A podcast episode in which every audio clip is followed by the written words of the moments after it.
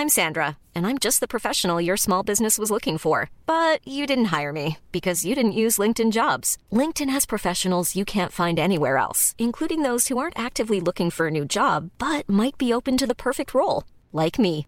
In a given month, over 70% of LinkedIn users don't visit other leading job sites. So if you're not looking on LinkedIn, you'll miss out on great candidates like Sandra. Start hiring professionals like a professional. Post your free job on linkedin.com/people today.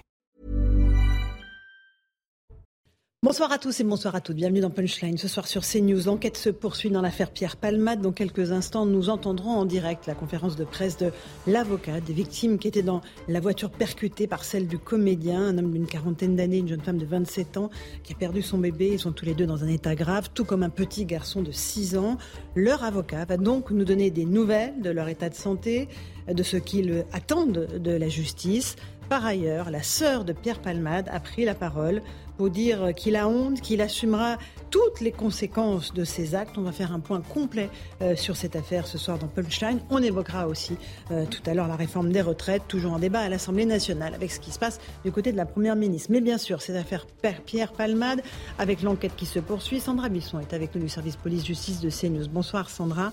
Euh, sur quoi les enquêteurs se penchent en ce moment? On va entendre dans un instant l'avocat de, la famille des victimes. Les enquêteurs, euh, le but de l'enquête principale, qui est l'enquête sur l'accident confié à la police, euh, eux, ce qu'ils ont à éclaircir, c'est ce qui s'est passé dans cette voiture juste avant l'accident. Euh, est-ce que Pierre Palmade a été distrait? Est-ce que les deux hommes qui étaient dans cette voiture ont quelque chose à voir avec euh, cet embardé qu'il a fait au dernier moment sur euh, cette route? Est-ce qu'il s'est assoupi? Est-ce que sa vigilance a été, euh, on va dire, amoindrie à cause de la drogue qu'il avait ingérée? Est-ce qu'il y a eu un problème mécanique sur cette voiture? Ce sont tous ces points qui restent à éclaircir et savoir effectivement qu'est-ce qui s'est passé avant que Pierre Palmade ne prenne cette voiture. Combien de temps a-t-il consommé de la cocaïne Selon nos informations, au moment des faits, il avait une importante quantité euh, de cocaïne dans, le sang. Il y avait aussi euh, d'autres euh, substances, des dérivés de la cocaïne. Donc, les enquêteurs doivent déterminer un petit peu tout ce qui s'est passé dans cette voiture au dernier moment pour éclaircir aussi la qualification qui pourra être retenue et contre qui elle pourra être retenue. Très bien, euh, merci beaucoup Sandra Buisson, vous restez avec nous. On a aussi euh, ces euh, déclarations de la sœur de Pierre Palmade qui affirme qu'il a honte, qu'il assumera toutes les conséquences de ses actes, dit-elle. elle dit l'idée d'avoir détruit la vie de cette famille le dévaste. il prie comme nous, il prie pour qu'il s'en sorte avec le moins de séquelles possible. Euh, aussi vain que cela puisse paraître, Pierre leur demande pardon du plus profond de son âme, a-t-elle conclu. Voilà pour la sœur de Pierre Palmade qui s'exprime. Euh, on, est, euh, Maître Slama, vous êtes avec nous. bonsoir, Dylan Slama. On est avec Gaspard Ganzer, enseignant à Sciences Po. Bonsoir à vous. Louis de Ragnel, chef du service politique d'Europe 1, journaliste. on est là face à, un, drame, évidemment, et chacun essaye de, d'expliquer et de prendre la parole ce soir, Maître Slama. Oui, c'est ça. Chacun commence doucement à donner sa version des faits, parce qu'en fait, c'est ça qui va se passer dans les jours, dans les semaines, voire dans les mois à venir. C'est-à-dire essayer de restituer ce qui a pu se passer. Et c'est très compliqué parce qu'il y a beaucoup de facteurs. Il y a des facteurs humains, il y a des facteurs scientifiques, il y a peut-être des facteurs techniques. Mhm. Et donc, euh, pour essayer de reconstituer ce qui s'est passé, on aura bien sûr les témoignages des uns et des autres qui s'exprimeront soit directement, soit par le biais de, leurs avocats. Lorsque je dis s'exprimeront, c'est euh, mhm. euh, ça peut être dans la presse, mais c'est d'abord, je pense, aux enquêteurs et aux magistrats. donc, il y a ces différentes versions par des individus, mais on aura aussi à un moment la science qui va parler. La science, ça veut dire mhm. retrouver quel a été le parcours exact de la voiture, parfois les traces de pneus, parfois qu'est-ce qu'a ingurgité tel ou tel individu. En plus, on voit, il y a une garde à vue ce matin, il y a des éléments un peu flous et parfois contradictoires euh, qui s'agitent. Garde à vue qui n'a rien à voir avec l'affaire. Alors, hein. a priori, qui n'a rien à voir. C'est ce que j'ai cru comprendre également. Mais ce que je veux dire, c'est clairement un, homme de, dans la Somme qui disait avoir été dans la voiture de Pierre Palmade. C'est ce que j'ai cru comprendre, mais ce que je veux dire, c'est qu'on n'est pas à l'abri dans un dossier comme ceci euh, d'avoir, je vais mettre des guillemets, mais non pas des révélations, mais d'avoir des nouveaux éléments qui viennent s'ajouter, fiables ou non ou moins fiables. Donc ça va être aussi le rôle de la justice d'essayer d'étayer euh, la fiabilité de chacun de ces témoignages et de chacun des éléments techniques, encore une fois la route ou euh, scientifique pour savoir qu'est-ce qui est fiable et qu'est-ce qui ne l'est pas. Louis Dragnel, il y a aussi deux hommes qui sont en fuite, deux témoins majeurs de cet accident qui étaient dans la voiture de Pierre Palmade. Absolument, la difficulté c'est qu'on a, il n'y a pas d'éléments euh, visuels très précis euh, pour les rechercher. Il y a des consignes qui ont été données au niveau national. en fait, ce qu'il faut bien comprendre, c'est que, alors ça peut paraître choquant, mais comme c'est un accident de la route, euh, c'est gérés en fait par les services départementaux, donc de la gendarmerie, donc localement. Et, donc il y a plein de gens qui imaginent en fait qu'il y a un déploiement de moyens qui est énorme. Euh, sauf qu'en fait, pour un accident de la route, là, il y, a un retentissement médiatique. Donc, euh, forcément, le ministère de l'Intérieur déploie un peu plus de moyens. Mais euh, d'abord et avant tout, l'enquête, elle est confiée à la gendarmerie départementale. Et donc, il y a, deux enquêtes. Il y a une enquête qui est conduite aussi par la police. Et c'est ça qui est compliqué. Bien sûr. Parce que parce qu'en fait, ce qui aurait été peut-être plus cohérent, et je pense que dans les prochains jours, on va commencer à en parler, c'est de confier à un même service d'enquête des policiers ou des gendarmes le soin. Vous avez raison. On va y revenir. On écoute l'avocat des cette euh, conférence de presse est triple pour moi aujourd'hui. D'abord, revenir euh, sur les faits. Ensuite, vous expliquer et vous donner des nouvelles sur euh, l'état de santé des victimes. Et enfin, sur ce qu'attendent les victimes de cette procédure judiciaire. Alors, à titre liminaire, je voudrais vous indiquer que les victimes souhaitent conserver l'anonymat. Et donc, je ne prononcerai aujourd'hui devant vous ni leur nom ni leur prénom. Il y avait, comme vous le savez, trois passagers dans le véhicule. Celui que je nommerais conducteur, celle que je nommerais, qui était enceinte et que je nommerais passagère, et enfin l'enfant euh, à l'arrière du véhicule que je nommerais passager arrière. Je tenais aussi à vous dire, avant euh, de rentrer euh, sur le fond, que nous avons pris acte du communiqué qui a été fait par l'avocate de Pierre Palmade, nous tenons néanmoins à rappeler de façon ferme et sans aucune équivocité que les seules victimes dans ce dossier, ce sont mes clients. Alors, concernant les faits, vous le savez, vendredi 10 février 2023, à Villiers-en-Bière, aux alentours de 18 ou 19 heures, M. Pierre Palmade était au volant d'une Peugeot 3008. Il a quitté sa voie de circulation et a percuté de plein fouet un autre véhicule. Dans ce véhicule se trouvait un conducteur de 38 ans, une passagère de 27 ans, enceinte, un enfant à naître de 6 mois et un enfant sur la banquette arrière de 6 ans. Dans le véhicule en face, dans le véhicule fautif, il y avait M. Pierre Palmade et vraisemblablement deux individus qui ont aujourd'hui pris la fuite. Alors, la passagère m'a demandé de remercier un certain nombre de personnes qui sont intervenues depuis l'accident. Elle tenait particulièrement à remercier une passante qui euh, lui a maintenu la tête jusqu'à l'arrivée des secours, jusqu'à l'arrivée des pompiers, et qui l'a empêché de perdre connaissance. Elle remercie les pompiers qui ont été euh, d'une efficacité euh, extraordinaire et qui ont fait euh, leur possible concernant les passagers de ce véhicule. Elle remercie les forces de police qui enquêtent, et on le sait, avec beaucoup de force. Et ce matin, elle vient de récupérer son téléphone portable. Elle l'a allumé alors qu'elle était évidemment dévastée ces derniers jours et elle prend connaissance du soutien national qui lui est fait de tous les Français qui lui témoignent ici et là beaucoup d'amour. Et évidemment, c'est quelque chose de très important qui va l'aider à se reconstruire. Sur euh, le contexte, euh, voilà, on est sur euh, une passagère qui est venue rendre visite à sa belle famille et on a donc le beau-frère qui a très gentiment proposé de raccompagner sa belle-sœur à son domicile en compagnie de son fils. C'est un homme euh, extrêmement euh, tendre, très attentionné, qui va prendre tous les soins pour que la passagère se sente le mieux possible dans le véhicule. Elle m'explique donc que dès lors qu'elle monte dans le véhicule, le conducteur va lui demander si elle est bien assise, si tout se passe bien pour elle. Il va lui proposer un choix d'itinéraire en lui disant qu'on peut prendre un chemin un peu plus long pour éviter les dodanes et pour éviter ce qui pourrait être incommodant pour elle, étant donné qu'elle était enceinte. Il va lui demander si la température lui convient, et il va lui demander si la vitesse, qui était euh, tout à fait dans les normes, lui convient aussi, ou s'il avait besoin de ralentir davantage. Le conducteur était donc parfaitement attentionné et respectueux du code de la route. Ils ont tous les trois attaché leur ceinture de sécurité et ils ont fait très attention à ce que l'enfant, à l'arrière du véhicule, attache lui aussi sa ceinture de sécurité pour l'initier euh, au respect du code de la route. Ils ont roulé environ 15 minutes avant l'accident et la passagère a un souvenir en trois étapes. Un souvenir traumatique évidemment, en trois étapes. Elle se souvient d'abord des phares éblouissants arrivant de pleine face.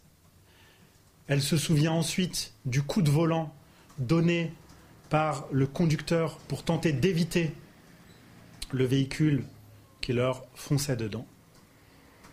Et elle se souvient ensuite être sortie de la voiture, avoir tenté d'aller instinctivement à l'arrière pour sauver le passager arrière, mais s'être effondrée, n'ayant plus de force, s'être effondrée en pensant instinctivement à son bébé qu'elle avait dans son ventre à ce moment-là, et avoir hurlé à de multiples reprises Mon bébé, mon bébé, en se tenant le ventre. Elle est évidemment ensuite transportée euh, en urgence à l'hôpital en hélicoptère. On va procéder à l'hôpital, ils vont procéder euh, à un scanner. Ils vont découvrir qu'elle a euh, de multiples côtes cassées, des vertèbres abîmées, une entorse au cou. Mais l'intention de cette, l'attention de cette passagère n'est concentrée que sur son bébé et sur la grossesse qu'elle avait à ce moment-là. Donc, va être procédé une césarienne en urgence. Je vous précise que la date d'accouchement était prévue pour euh, le 14 mai, dans trois mois, et qu'avant euh, cet accident, le bébé se développait excessivement bien et qu'il n'y avait aucune difficulté euh, de grossesse. Aujourd'hui, elle veut se reconstruire autant que faire se peut. Elle veut ne pas être reconnue dans la rue. Et elle souhaite que chacun respecte son choix. J'en appelle donc à la responsabilité des uns, des autres, des médias évidemment. Je vous demande, à l'issue de cette conférence de presse, de ne plus vous rendre devant l'hôpital de cette passagère, de ne pas chercher à la filmer ou à entrer en contact avec elle. C'est une épreuve excessivement douloureuse et dure pour elle. Elle souhaite simplement essayer de retrouver sa vie d'avant et de se reconstruire autant que faire se peut. Le conducteur, lui, à 38 ans, il est père de trois enfants. Un enfant de 8 ans, un enfant de 6 ans, qui était le passager arrière, et un bébé de 7 mois. C'est un homme courageux qui travaille tous les jours dans le désamiantage. À l'heure où l'on parle, il est, à ma connaissance, encore en réanimation, tout comme son fils de 6 ans qui lui aussi est encore en réanimation. Il faut savoir qu'il a subi entre 5 et 7 opérations pendant ces dernières 72 heures. Et euh, quant à l'enfant, d'après la mère que j'ai eue euh, aujourd'hui au téléphone, il aurait la mâchoire fracturée et serait euh, défiguré. Le frère de 8 ans, resté au domicile, n'a plus de nouvelles de son père et de son petit frère. Et donc vous comprenez bien que les dommages collatéraux sont extrêmement importants dans ce dossier. Ce que l'on sait aujourd'hui, c'est qu'il va y avoir évidemment un débat sur la qualification juridique, puisque, vous le savez, il y a une jurisprudence de 2001 qui euh, nous explique que si l'enfant n'est pas né vivant, eh bien la qualification d'homicide involontaire ne peut être retenue. Il va donc y avoir le débat pour savoir si cette qualification peut être retenue ou non. Et pour ce faire, nous attendons les rapports d'autopsie, les retours d'expertise qui nous diront si oui ou non l'enfant est né vivant. Des informations que nous avons, l'enfant serait né vivant, mais cela reste à confirmer par euh, les expertises, les experts et les autopsies. Ce qu'encourt ce euh, M. Palmade évidemment, C'est une peine assez lourde qui va de 7 ans à 10 ans d'emprisonnement selon les circonstances aggravantes qui seraient retenues. Et ce qu'attend la famille aujourd'hui, pour le dire très concrètement et très clairement, elle attend évidemment que M. Palmade soit placé en garde à vue le plus rapidement possible. Elle attend qu'il soit déféré devant un magistrat instructeur. La famille attend que les deux personnes qui, sont, qui ont été dans le véhicule au moment des faits et qui ont à ce contexte, à cette soirée, et qui aujourd'hui ont fui, puissent se rendre, expliquer le contexte, expliquer ce qu'il s'est passé euh, ce soir-là, et que justice soit faite, que la justice soit rendue et qu'évidemment la notoriété de M. Palmade n'influe ni d'un point de vue médiatique, ni d'un point de vue judiciaire. J'en aurais fini. Si vous avez des questions, prendre deux, trois questions. Oui. L'homme et l'enfant sont toujours ce soir entre la, entre la vie et la mort. Alors, on sait aujourd'hui qu'ils sont toujours dans le service de réanimation. Sur l'état de santé très précis, je n'ai pas plus d'informations.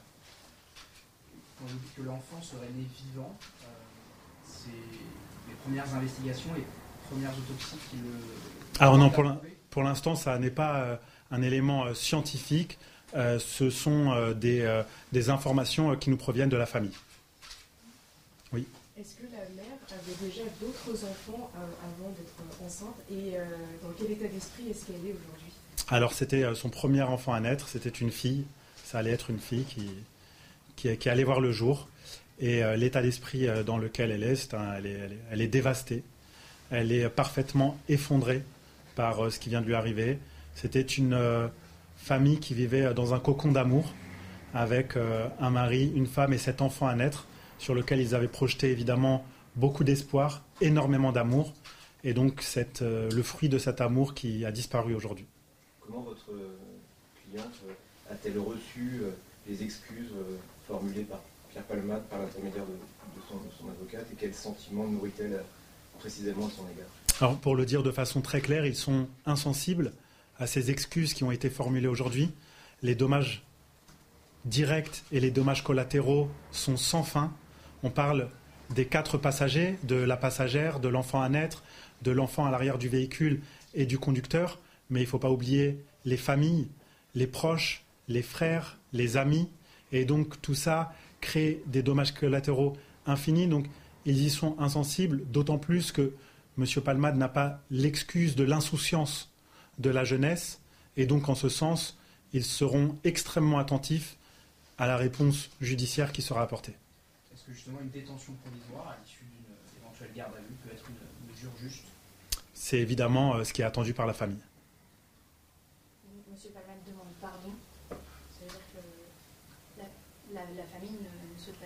Ça veut dire que pour l'instant, on n'est pas du tout à l'étape du pardon, on est à l'étape où la famille demande à ce que justice soit faite.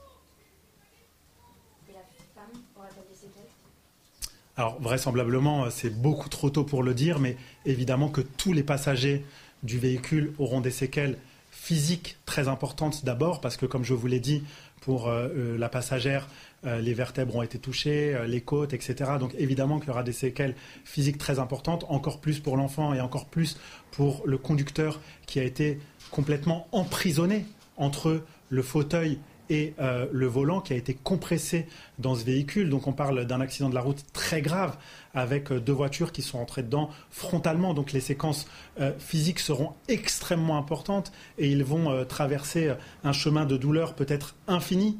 Mais je crois que les séquelles psychologiques seront encore plus importantes. Quel souvenir a-t-elle conservé des secondes qui précèdent le choc en dehors de ces phares qu'elle voit arriver Est-ce qu'elle a une idée plus précise du contexte alors, sur le moment précis où les deux voitures se sont fait face, elle a très peu de souvenirs parce que, évidemment, on ne sait pas encore quelle vitesse était celle du véhicule de M. Palmade. Mais en tout état de cause, ce que l'on sait, c'est qu'avec un choc de cette violence, évidemment, elle n'a pas euh, tous les souvenirs et il y a eu des moments où euh, elle a perdu connaissance, évidemment. Ce que l'on sait avant ce choc Et avant cette rencontre entre les deux véhicules, c'est qu'on était dans un contexte de sécurité, routière parfait dans le véhicule des victimes et qu'il respectait toutes les règles euh, du code de la route. Vous avez dit que la femme avait tenté de... Enfin, elle est sortie et puis elle s'est effondrée. Le passager est resté coincé entre le volant et le siège. Et qu'en est-il de l'enfant, le passager arrière? Alors, vraisemblablement, ce sont les pompiers qui ont euh, extrait à la fois euh, l'enfant à l'arrière du véhicule et euh, le conducteur qui était, comme je vous l'ai dit, complètement empêtré entre le volant et son fauteuil. Donc l'enfant n'a pas été projeté à l'extérieur du véhicule pendant l'accident hein Alors j'ai pas d'informations tout à fait précises là-dessus, donc je ne m'aventurerai pas à répondre de manière précise, mais de ce que je sais, c'est qu'il avait sa ceinture de sécurité et que les pompiers sont intervenus après. Sur tous les détails, je ne les ai pas encore aujourd'hui. Comment perçoivent-ils personne mise en cause, en l'occurrence Pierre Palmade, soit une célébrité, euh, de manière plus générale, l'effervescence médiatique autour de ce qui leur est arrivé, alors que c'est plutôt une famille discrète, si j'ai bien compris. C'est une famille discrète. C'est une famille euh, qui est connue pour euh, son honnêteté, le travail, le labeur qui est le leur, l'argent gagné à la sueur de leur front, sans histoire. Et par conséquent, ils vivent très mal d'abord la pression euh, médiatique. Ça n'est pas euh, dans leurs mœurs, ça n'est pas euh, quelque chose qu'ils recherchent. Ils n'ont jamais recherché la lumière, la notoriété. Ils cherchaient simplement une vie calme, paisible, faite de, travail et de moments d'amour et d'amitié. Et donc aujourd'hui, c'est la raison pour laquelle, je vous l'ai dit aussi très fermement, ils ne cherchent en aucun cas à être mis en avant. Maintenant, de facto, ce dossier a pris une ampleur extrêmement importante et nationale parce qu'effectivement, euh, un des protagonistes est une célébrité. Ils ont confiance en la justice française, ils ont confiance dans les institutions de notre République et ils demandent donc à ce qu'aucun traitement de faveur ne euh, soit accordé euh, à cet individu. Et je les ai rassurés là-dessus et nous ferons évidemment très attention à ce que M. Palmade soit traité comme tout un chacun. Alors pour l'instant, euh, il y a encore, euh, enfin les, les, les, trois membres euh, de, qui, étaient dans le véhicule ne sont pas sortis de l'hôpital. Donc pour l'instant, aucune plainte n'a été déposée. En revanche, effectivement, le deuxième cercle concentrique a été entendu par les officiers de police judiciaire, mais les plaintes seront déposées évidemment ultérieurement. Et les constitutions de partie civile de même.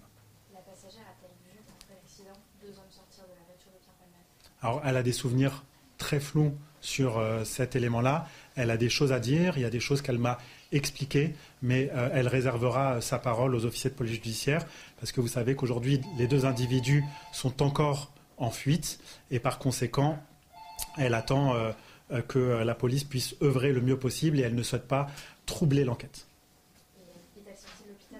Non, elle n'est pas encore sortie de l'hôpital.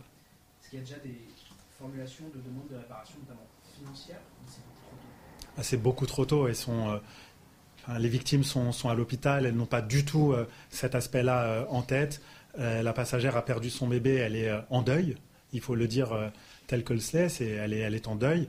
Et les deux autres individus, comme je vous l'ai dit, ils sont en réanimation, donc vous imaginez bien que ces considérations financières sont très très loin de leurs préoccupations actuelles. Vous avez dit tout à l'heure, le bébé, d'après les, premiers éléments, serait né vivant des éléments que j'ai de la famille.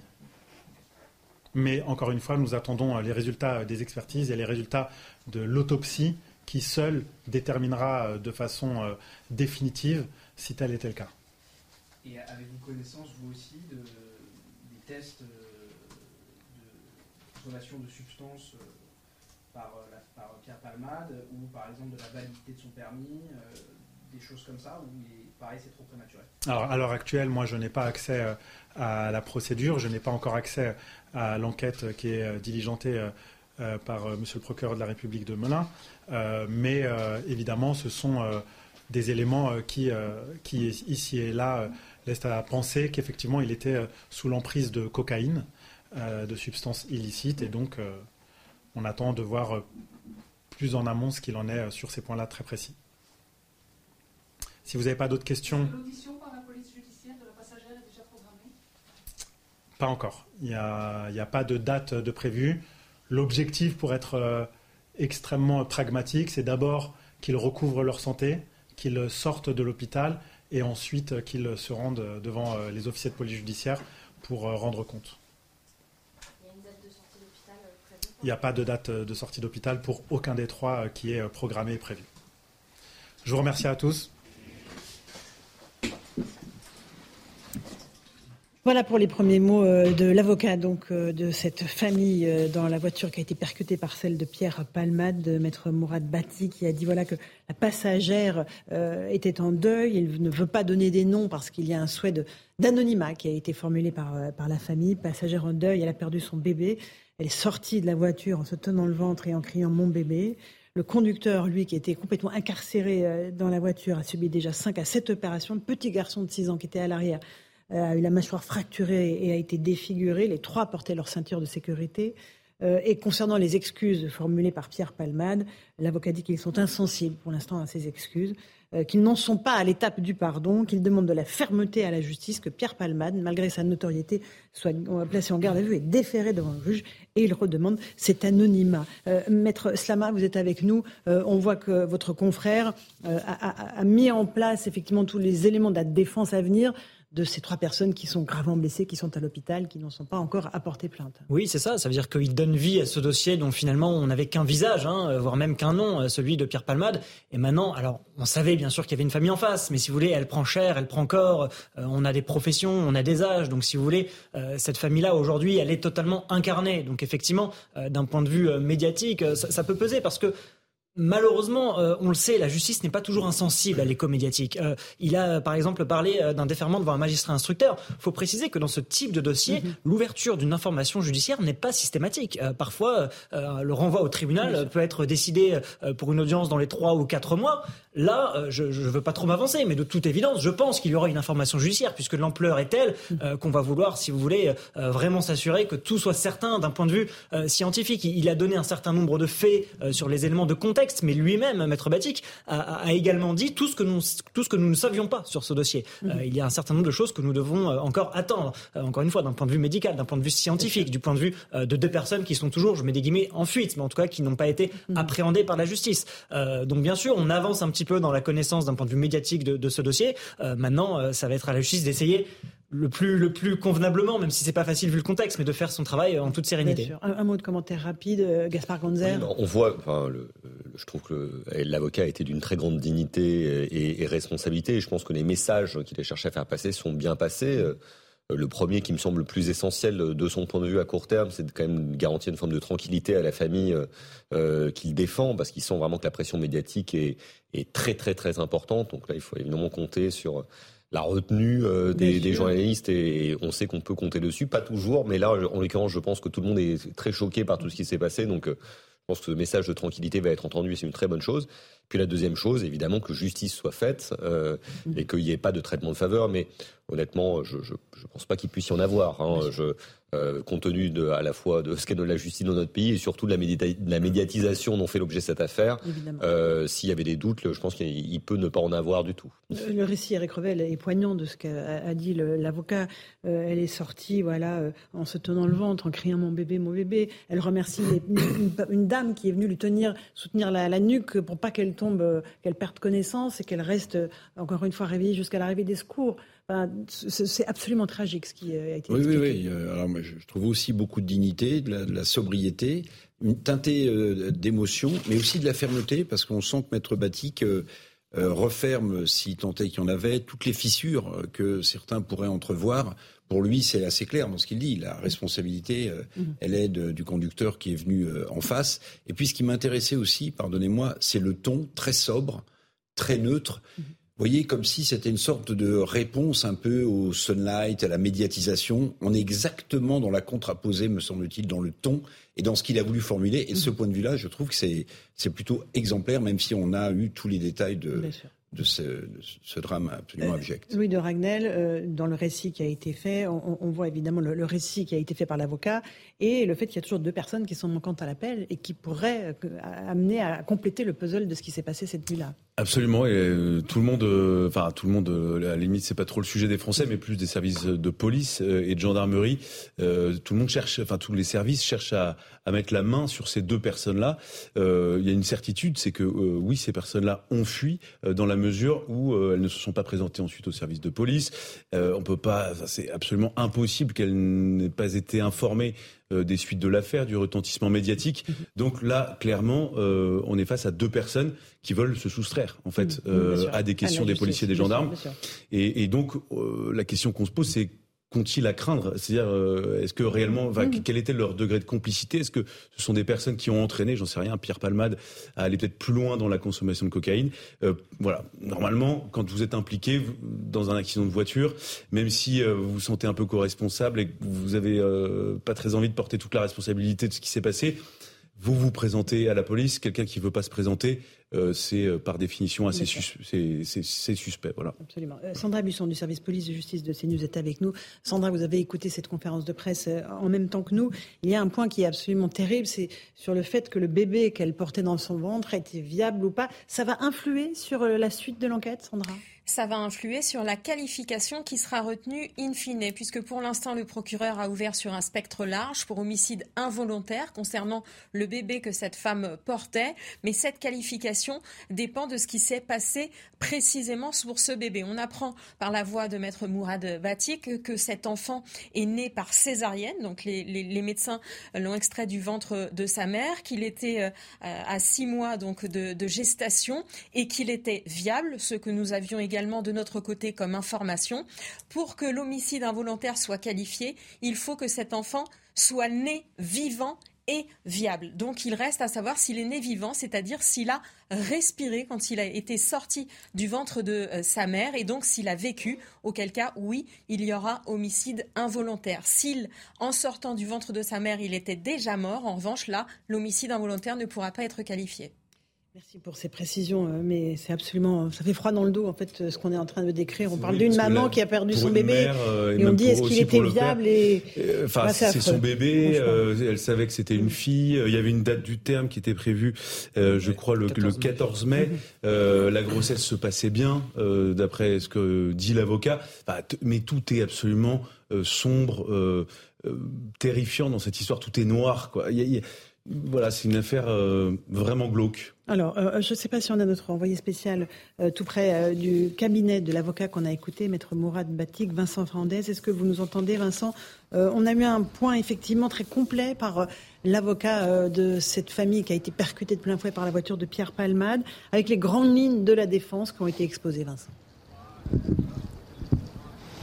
Oui, absolument, avec euh, cette, euh, ces, ces, ces, victimes qui prennent acte de ce communiqué de, de Pierre Palmade, mais euh, le temps n'est pour le moment pas du tout aux excuses. Ces, victimes attendent que justice soit faite, que Pierre Palmade réponde de ses actes devant la justice. Ils demandent également que les deux personnes qui sont en fuite se rendent également. Dans cette voiture, il y avait donc trois personnes, le conducteur âgé de 38 ans, la passagère enceinte, vous l'avez dit, de 27 ans, ainsi qu'un enfant de 6 ans, la passagère âgée euh, de, 27 ans était donc enceinte de 6 mois. Elle devait accoucher le 14 mai euh, prochain.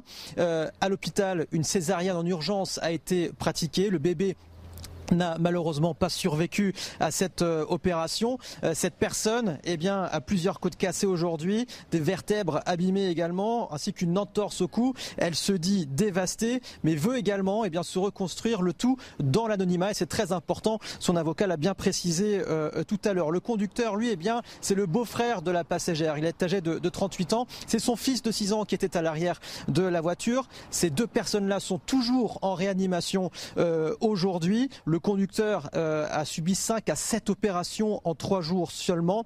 Euh, le garçon de, 6 ans, lui, a la mâchoire fracturée, fracturée pardonnez-moi, est également euh, défiguré. Voilà les grandes lignes de ce que nous a confié l'avocat tout à l'heure. Merci beaucoup Vincent Fernandez avec Jean-Laurent Constantini.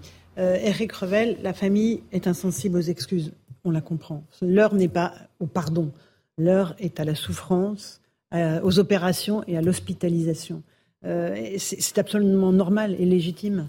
Bah, bien sûr. Euh, et puis, euh, je, pensais à la mère, parce que, vous voyez, la, jurisprudence de 2001 qu'on rappelait pour qualifier ou pas un homicide involontaire, pour une mère, c'est quelque chose d'absolument glaçant, même si la jurisprudence peut faire évidemment jurisprudence, parce que ce bébé, finalement, qu'elle attendait dans trois mois, qu'il soit mort dans son ventre à cause du choc, ou qu'il soit mort ou qu'il ait respiré, il n'est plus là. Voyez Et je comprends, enfin, ça rajoute à la douleur, me semble-t-il. Mmh, mmh, mmh. C'est-à-dire que vous avez une décision de justice à partir d'une jurisprudence de 2001, maître, si je ne me trompe pas, pour qualifier ce, qu'on disait tout à l'heure, a-t-il respiré ou ne respirait-il pas? Mais pour la mère, de toute façon, elle a perdu son enfant. Euh, voilà. Et, elle l'a perdu euh, sous le choc. Euh, donc c'est donc c'est absolument terrifiant. Et cette souffrance-là, et je pense que maître Batik avait raison, la souffrance physique de gens qui vont sans doute être cassés à vie. il y a eu une opération, je crois, sur le sur le le, conducteur de la moelle épinière. Donc, bon, sans être un médecin, évidemment, on sait que c'est par définition extrêmement compliqué de toucher à la moelle épinière. Mais au-delà de la, douleur euh, physique, de, la réparation, des mois et des mois, s'ils s'en sortent, il y aura toute cette euh, souffrance mentale, psychologique. et puis on pense aussi aux, frères qui est resté euh, de 8 ans, je crois, qui est resté dans la maison et qui attend toujours de voir euh, les siens. C'est terrifiant. Euh, on va réécouter un extrait de ce qu'a dit Maître Mourad Batik, lorsqu'il dit notamment Les seules victimes sont mes clients. Il y avait, comme vous le savez, trois passagers dans le véhicule. Celui que je nommerais conducteur, celle que je nommerais qui était enceinte et que je nommerais passagère, et enfin l'enfant euh, à l'arrière du véhicule que je nommerais passager arrière. Je tenais aussi à vous dire, avant euh, de rentrer euh, sur euh, le fond, que nous avons pris acte du communiqué qui a été fait par l'avocate de Pierre Palmade. Nous tenons néanmoins à rappeler de façon ferme et sans aucune équivocité que les seules victimes dans ce dossier, ce sont mes clients. En fait, ce n'est pas l'avocat euh, de Pierre Palmade, c'est sa sœur qui a pris la parole, mm-hmm. Louis de Ragnel, dans un communiqué euh, à l'agence France-Presse, qui dit que Pierre Palmade a honte, qu'il assumera toutes les conséquences de ses actes et que voilà, il leur demande pardon du plus profond de son âme. Bah, c'est un peu la moindre des choses. Euh, après, je trouve que les mots sont. Enfin, sont, pas, il y, a rien d'indécent dans, dans, les propos de, de la, enfin, que rapporte la sœur de Pierre Palmade. Ensuite, s'agissant de des victimes, euh, parce que effectivement, vous l'avez soulevé tout à l'heure, d'un point de vue judiciaire, évidemment, euh, les victimes, et je comprends que l'avocat euh, insiste sur ce point, les seules victimes sont euh, donc les parties civiles, les, les, les clients de cet avocat.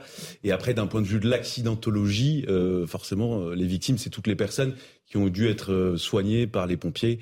Et donc, Pierre Palmade fait partie aussi des victimes, même si c'est lui qui est la cause, évidemment, de l'accident de la route. Maître Slama euh, qu'est-ce qui va se passer là dans les prochains jours? Là, très vraisemblablement, une ouverture d'informations judiciaires. Ça veut dire qu'un juge d'instruction va être nommé. Vraisemblablement, encore une fois, ça pourrait être raccourci avec une enquête préliminaire rapide et une audience, mais à mon avis, ce sera une ouverture d'informations judiciaires. Et donc, finalement, euh, une enquête qui peut durer un an, 18 mois, ça peut être très très long, avec euh, finalement un procès qui pourrait avoir lieu dans deux ans, voire trois ans, voire plus. Ça peut être extrêmement long. donc, d'un point de vue concret, ce qui peut se passer, c'est une mise en examen avec la question qui se posera de l'éventuel détention provisoire. Euh, c'est très dur de savoir euh, à, ce moment-là si euh, c'est quelque chose qui pourrait être retenu ou pas. ce qu'on sait, c'est que à charge, le fait que deux individus soient dans la nature, c'est quelque chose d'extrêmement compliqué parce que le but de la détention, je le précise, c'est pas une pré-peine, c'est pas de punir, c'est simplement d'empêcher. Il y a trois types de critères un, empêcher la fuite, deux, empêcher le renouvellement, trois, empêcher que l'enquête ne soit gênée par la mise en liberté. donc c'est-à-dire qu'ils se mettent d'accord pour une version commune. Voilà, ça, en gros, on appelle ça la concertation frauduleuse et ce serait le fait qu'on cherche à éviter que les individus se regroupent pour mettre en place une version mm. commune. Tant que deux individus sont dans la nature, j'ai envie de dire que c'est quelque chose qui est assez à charge. Maintenant, euh, il y a quelque chose qui, qui, est assez à, décharge et qui irait à l'encontre de la détention provisoire, c'est tout simplement l'état de santé euh, de Pierre Palmade. Euh, est-ce que son état aujourd'hui est compatible avec la détention provisoire? C'est pas sûr du tout, d'autant plus que depuis quelques jours, son état n'est même pas compatible avec une garde à vue, qui est pourtant bien allégée par rapport à ce qu'est la détention. Mais depuis on peut être en garde à vue sur son lit d'hôpital. On peut être en garde à vue sur son lit d'hôpital et il ne l'est même pas depuis. Enfin, on peut être en garde à vue sur son lit d'hôpital. C'est à nuancer. Enfin, il y a aussi une raison, c'est-à-dire que les policiers et les gendarmes veulent pas que la garde à vue commence trop tôt, parce qu'il y a c'est un parti dans un temps très précis, mhm. et donc ils veulent avoir quelqu'un qui est en état de leur répondre. Si vous avez quelqu'un qui fait un mot toutes les 10 minutes, bon, ça, ça va être un peu la long. stratégie politique. Alors, c'est peut-être la stratégie, mais les, les, enquêteurs ne sont pas seuls à décider. Il y a un après, médecin, il y a un C'est le médecin médecin qui qui vient et décide, qui dit oui ou non, c'est pas compatible. C'est très difficile pour un enquêteur, quelle que soit sa stratégie, euh, d'outrepasser euh, la décision du médecin. Mais après, c'est vrai que ça exclut pas totalement parfois euh, une stratégie de la part des enquêteurs, Mais, bien sûr. Maître euh, Slama, où on peut être euh, incarcéré en ayant un service de santé? Alors, euh, il y a euh, en Ile-de-France, en tout cas, un établissement qui permet ça, c'est Fresnes, puisqu'il y a vraiment euh, un centre hospitalier qui est rattaché au centre de détention de Fresnes. Et en général, les individus détenus qui ont de graves problèmes de santé, c'est là qu'ils sont placés. Mais assez souvent, euh, je le précise, c'est des individus qui sont incarcérés relativement en bonne santé et dont l'état de santé se détériore. Et c'est là qu'ils sont transférés à Fresnes. Euh, c'est assez rare qu'ils soient placés directement euh, dans la maison d'arrêt de Fresnes, alors même euh, qu'il y a des difficultés de santé.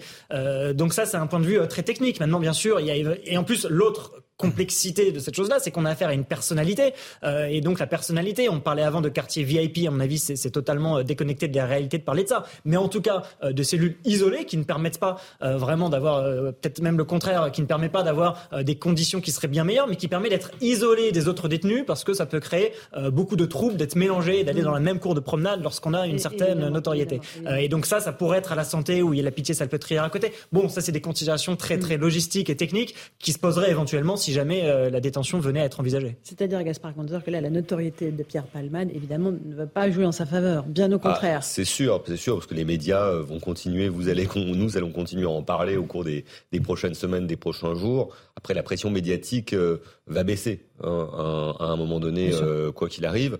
Euh, mais il est important, comme le- vous le disiez, cher maître, que de, de bien retenir que la détention euh, provisoire n'est pas une pré-peine. Donc, il faudrait faire attention à ce que médiatiquement, entre guillemets, et d'ailleurs l'avocat ne l'a pas fait, on ne met pas trop d'enjeux dans l'idée, dans le- dans l'espoir ou la crainte que Pierre Palmade soit en prison, qu'il n'y soit pas, parce qu'en réalité, ce qui est important, c'est qu'il soit jugé, que le jugement soit équitable et que s'il doit être condamné, il soit condamné à la bonne peine. La question de est-ce qu'il sera en prison avant son procès ou pas peut sembler symboliquement importante, mais ce n'est pas l'essentiel. Donc, euh, c'est pas là-dessus, à mon avis, qu'il faut se concentrer du point de vue des symboles. Bien sûr. Maître Slama. Je peux préciser une seule Mm. chose, euh, c'est qu'il y a un aspect médiatique qui est extrêmement important, mais je rappelle, je crois qu'il y a 700 personnes qui meurent dans des accidents de la route qui sont dus euh, à l'usage de produits stupéfiants par an. Et honnêtement, là, la pratique, elle est assez claire. Lorsqu'il s'agit euh, d'homicide involontaire ou surtout de blessures involontaires, ce qui n'est pas exclu, la détention provisoire, honnêtement, n'est pas forcément majoritaire dans ce cas. C'est-à-dire qu'il y a très peu de chauffards qui vont en prison, on est d'accord. Assez peu. Alors il faudrait un casier, y ait de la récidive, non, mais- etc. Dans récidive, exactement. cible, ça, pour le coup, mais, oui. mais, mais dans ce cas de figure, euh, très honnêtement, c'est vrai que la médiation, à mon avis, serait plus à charge qu'à décharge. Et vous l'avez vu d'ailleurs, le, le procès médiatique se, peut se dérouler euh, avant le procès judiciaire et donc l'avocat euh, qu'on a entendu euh, tout à l'heure euh, a quand même voulu mettre dans l'esprit euh, du, du débat public le quantum euh, de, de la peine risquée par euh, Pierre Palmade. Euh, il a parlé de 8 à 10 ans, euh, si je me souviens bien, ce qui correspond pas du tout à ce que nous sommes en train de, en train de dire, certainement pour mettre une jauge euh, la plus élevée possible et inscrire euh, peut-être dans l'esprit de l'opinion publique que c'est peut-être en- en influençant la justice hein, de cette manière-là, on dit est-ce qu'une stratégie quand même risquée, s'il risque rien du tout, il risque d'y avoir de la déception. Rien du tout, je, je pense pas.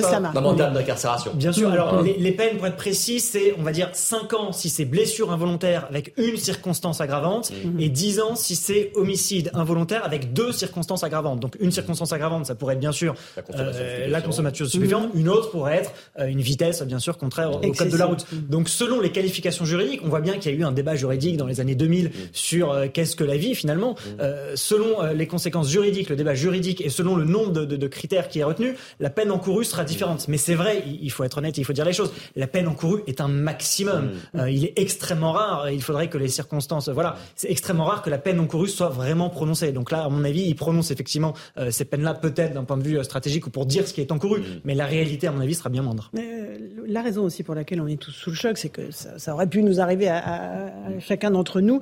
Mais la question, c'est est-ce qu'on punit assez sévèrement euh, ces euh, accidents de voiture quand ils sont liés euh, à des excès de stupéfiants? On a beaucoup parlé de l'alcool. On parle assez peu des stupéfiants, encore moins de la consommation de psychotropes, d'antidépresseurs. c'est très difficile d'avoir un avis euh, complètement tranché là-dessus. Est-ce qu'on punit euh, assez? Est-ce que euh, le fait d'enfermer une personne, on parle de 10 ans, est-ce que le fait d'enfermer une personne pendant 10 Vous ans... connaissez beaucoup de euh, chauffards qui font ce 10 ans de prison Non, mais c'est la peine encourue. Voilà, oui. C'est la peine encourue. Mais justement, moi je parle au conditionnel. Est-ce que le fait d'enfermer une personne Là, pendant c'est 10 quatre ans vies, quatre serait, vies foutues. hein. serait... Oui, mais... Alors, je, je vais dire quelque chose de terrible, mais euh, on peut l'enfermer aussi longtemps qu'on voudra, les vies resteront foutues. Donc c'est vrai que c'est là que se pose la question vraiment de, de, de, la justice, du sens de la peine. On peut aussi comprendre le, le caractère insupportable de voir que tout le monde parle de la justice qui passe et d'avoir ce sentiment c'est un sentiment que la justice ne passe pas parce que précisément le, responsable de, euh, de, de votre vie détruite est euh, en liberté. Et, et c'est vrai que pour beaucoup de gens, il y a, et on l'entend de plus en plus, pas que dans cette histoire-là, il y a, il y a cette dimension qui est euh, assez insupportable à vivre. C'est vrai, mais la justice, euh, c'est vrai que c'est quelque chose qui peut être difficile à entendre, mais la justice n'est pas là d'une certaine manière pour les victimes. La justice, elle est là. Quand on fait le procès d'un homme, on fait pas le procès des victimes, on fait le procès de l'accusé. Oui, mais il y a quand même deux volets. Pour l'incarcération, il y a quand même deux volets. C'est un, protéger la société, et deux, il y a un caractère punitif. Et vous en euh, oubliez un qui est dans la loi, qui est la réinsertion. Et la, réinsertion fait partie des critères qui permet euh, de décider d'une peine. Alors c'est vrai qu'on oublie, et voyez, le fait qu'on oublie est assez symptomatique, mais ça fait partie aussi des objectifs mais, de, la peine. Dans l'opinion, il y a beaucoup de gens qui ont l'impression que la punition n'est pas à la hauteur. n'est pas à la hauteur. Voilà. Moi, je, pardon, je reviens. Sans vengeance, sans sentiment de vengeance. Gaspard Ganzer a dit quelque chose qui m'a un peu interloqué. Il a dit euh, finalement, Maître Batik a essayé, en plaçant un quantum de mm. peine, d'influencer. Hein, vous avez fait son travail. Voilà. Mais moi, je pense pas. Je pense que euh, l'émotion était encore extrêmement forte autour de cette affaire. Il a essayé de placer euh, la justice devant ses responsabilités par rapport à la barre d'émotion que suscite cette affaire. de le faire d'ailleurs. Mm. Non mais je, je, ne critiquais pas sa stratégie puisque je pense que c'est la bonne et c'est exactement ce qu'il faut faire. C'est-à-dire que on est face à un, acte très grave, un drame euh, épouvantable qui nous remue tous les estomacs et, et, et le cœur et donc il a raison de le faire parce que justement il faut que cette pression médiatique au sens général reste présente parce qu'on on peut craindre que d'ici quelques mois euh, et eh ben on, on, puisse passer à autre chose nous et la famille elle, va rester avec son drame et c'est dramatique. Mais ce que je voulais ajouter, c'est que moi, je, crois que, enfin, puisse quand même cette, horrible histoire, ce drame épouvantable, euh, remettre euh, sur le dessus de la pile euh, politique, pas simplement médiatique.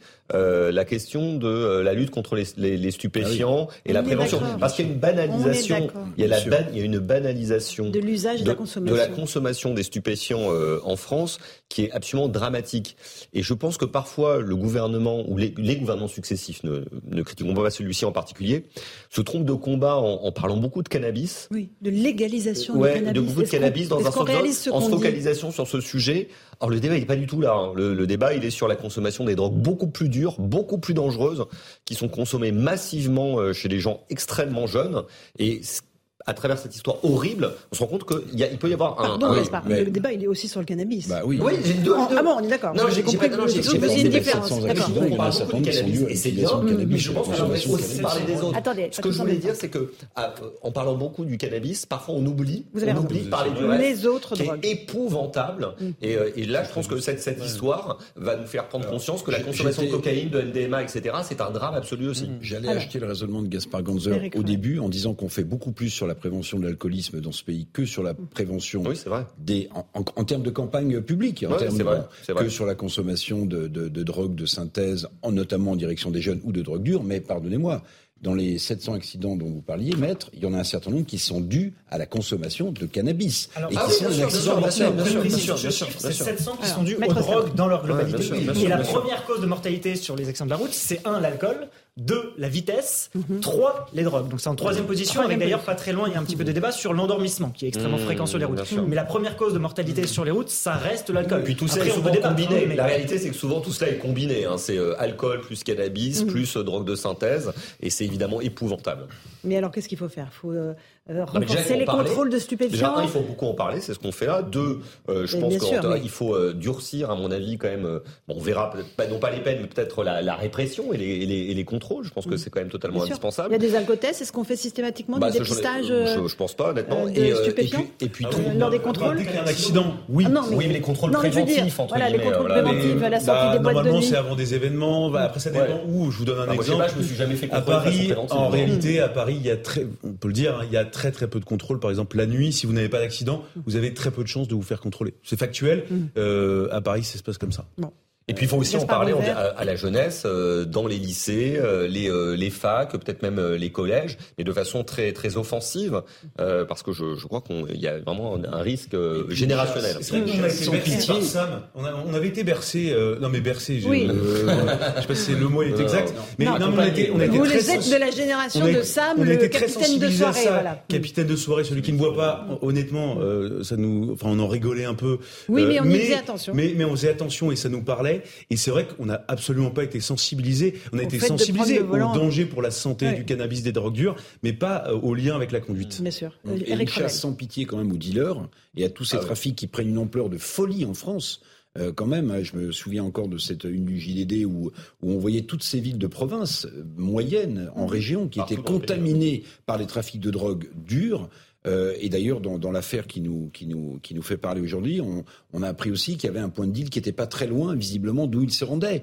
Euh, donc, en fait, tout ça mérite. Alors, les forces de l'ordre doivent être appuyées, doivent, mais ça, passe aussi, me semble-t-il, par, par une chasse aux dealers impitoyable, parce que ça tue notre jeunesse. Bien sûr. Au propre comme figuré. Il faut savoir que dans l'affaire qui nous préoccupe justement aujourd'hui, il y a deux affaires distinctes en réalité. Il y a une affaire qui est l'affaire. Et il y a deux enquêtes distinctes. Euh, il y a deux enquêtes distinctes. Quand je dis deux affaires, c'est deux enquêtes d'un point de vue judiciaire. Il y a une première affaire, une première enquête qui concerne accident de la route. Et je dois dire qu'honnêtement, dans 80% des cas, lorsqu'il y a un accident de la route, on ne fait pas de perquisition. On ne va pas voir chez un tel et un tel ce qui se passe.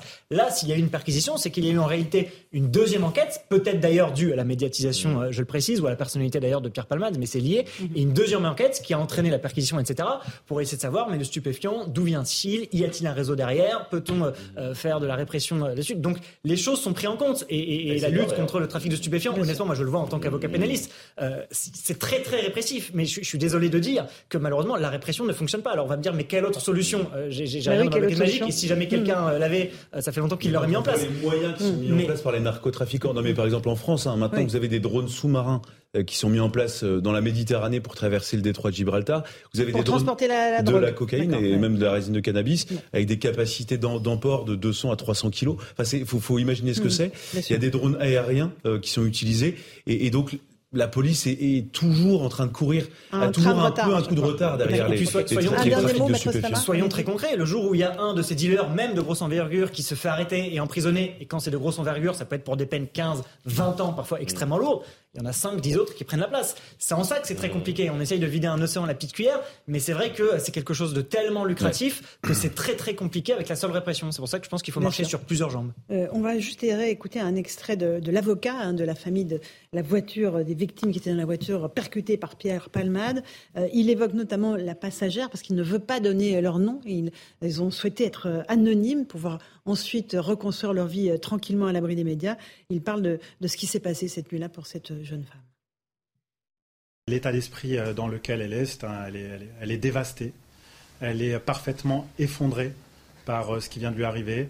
C'était une famille qui vivait dans un cocon d'amour avec un mari, une femme et cet enfant à naître sur lequel ils avaient projeté évidemment beaucoup d'espoir, énormément d'amour et donc c'est euh, le fruit de cet amour qui a disparu aujourd'hui. Voilà, cette famille absolument dévastée, euh, Louis de Ragnel.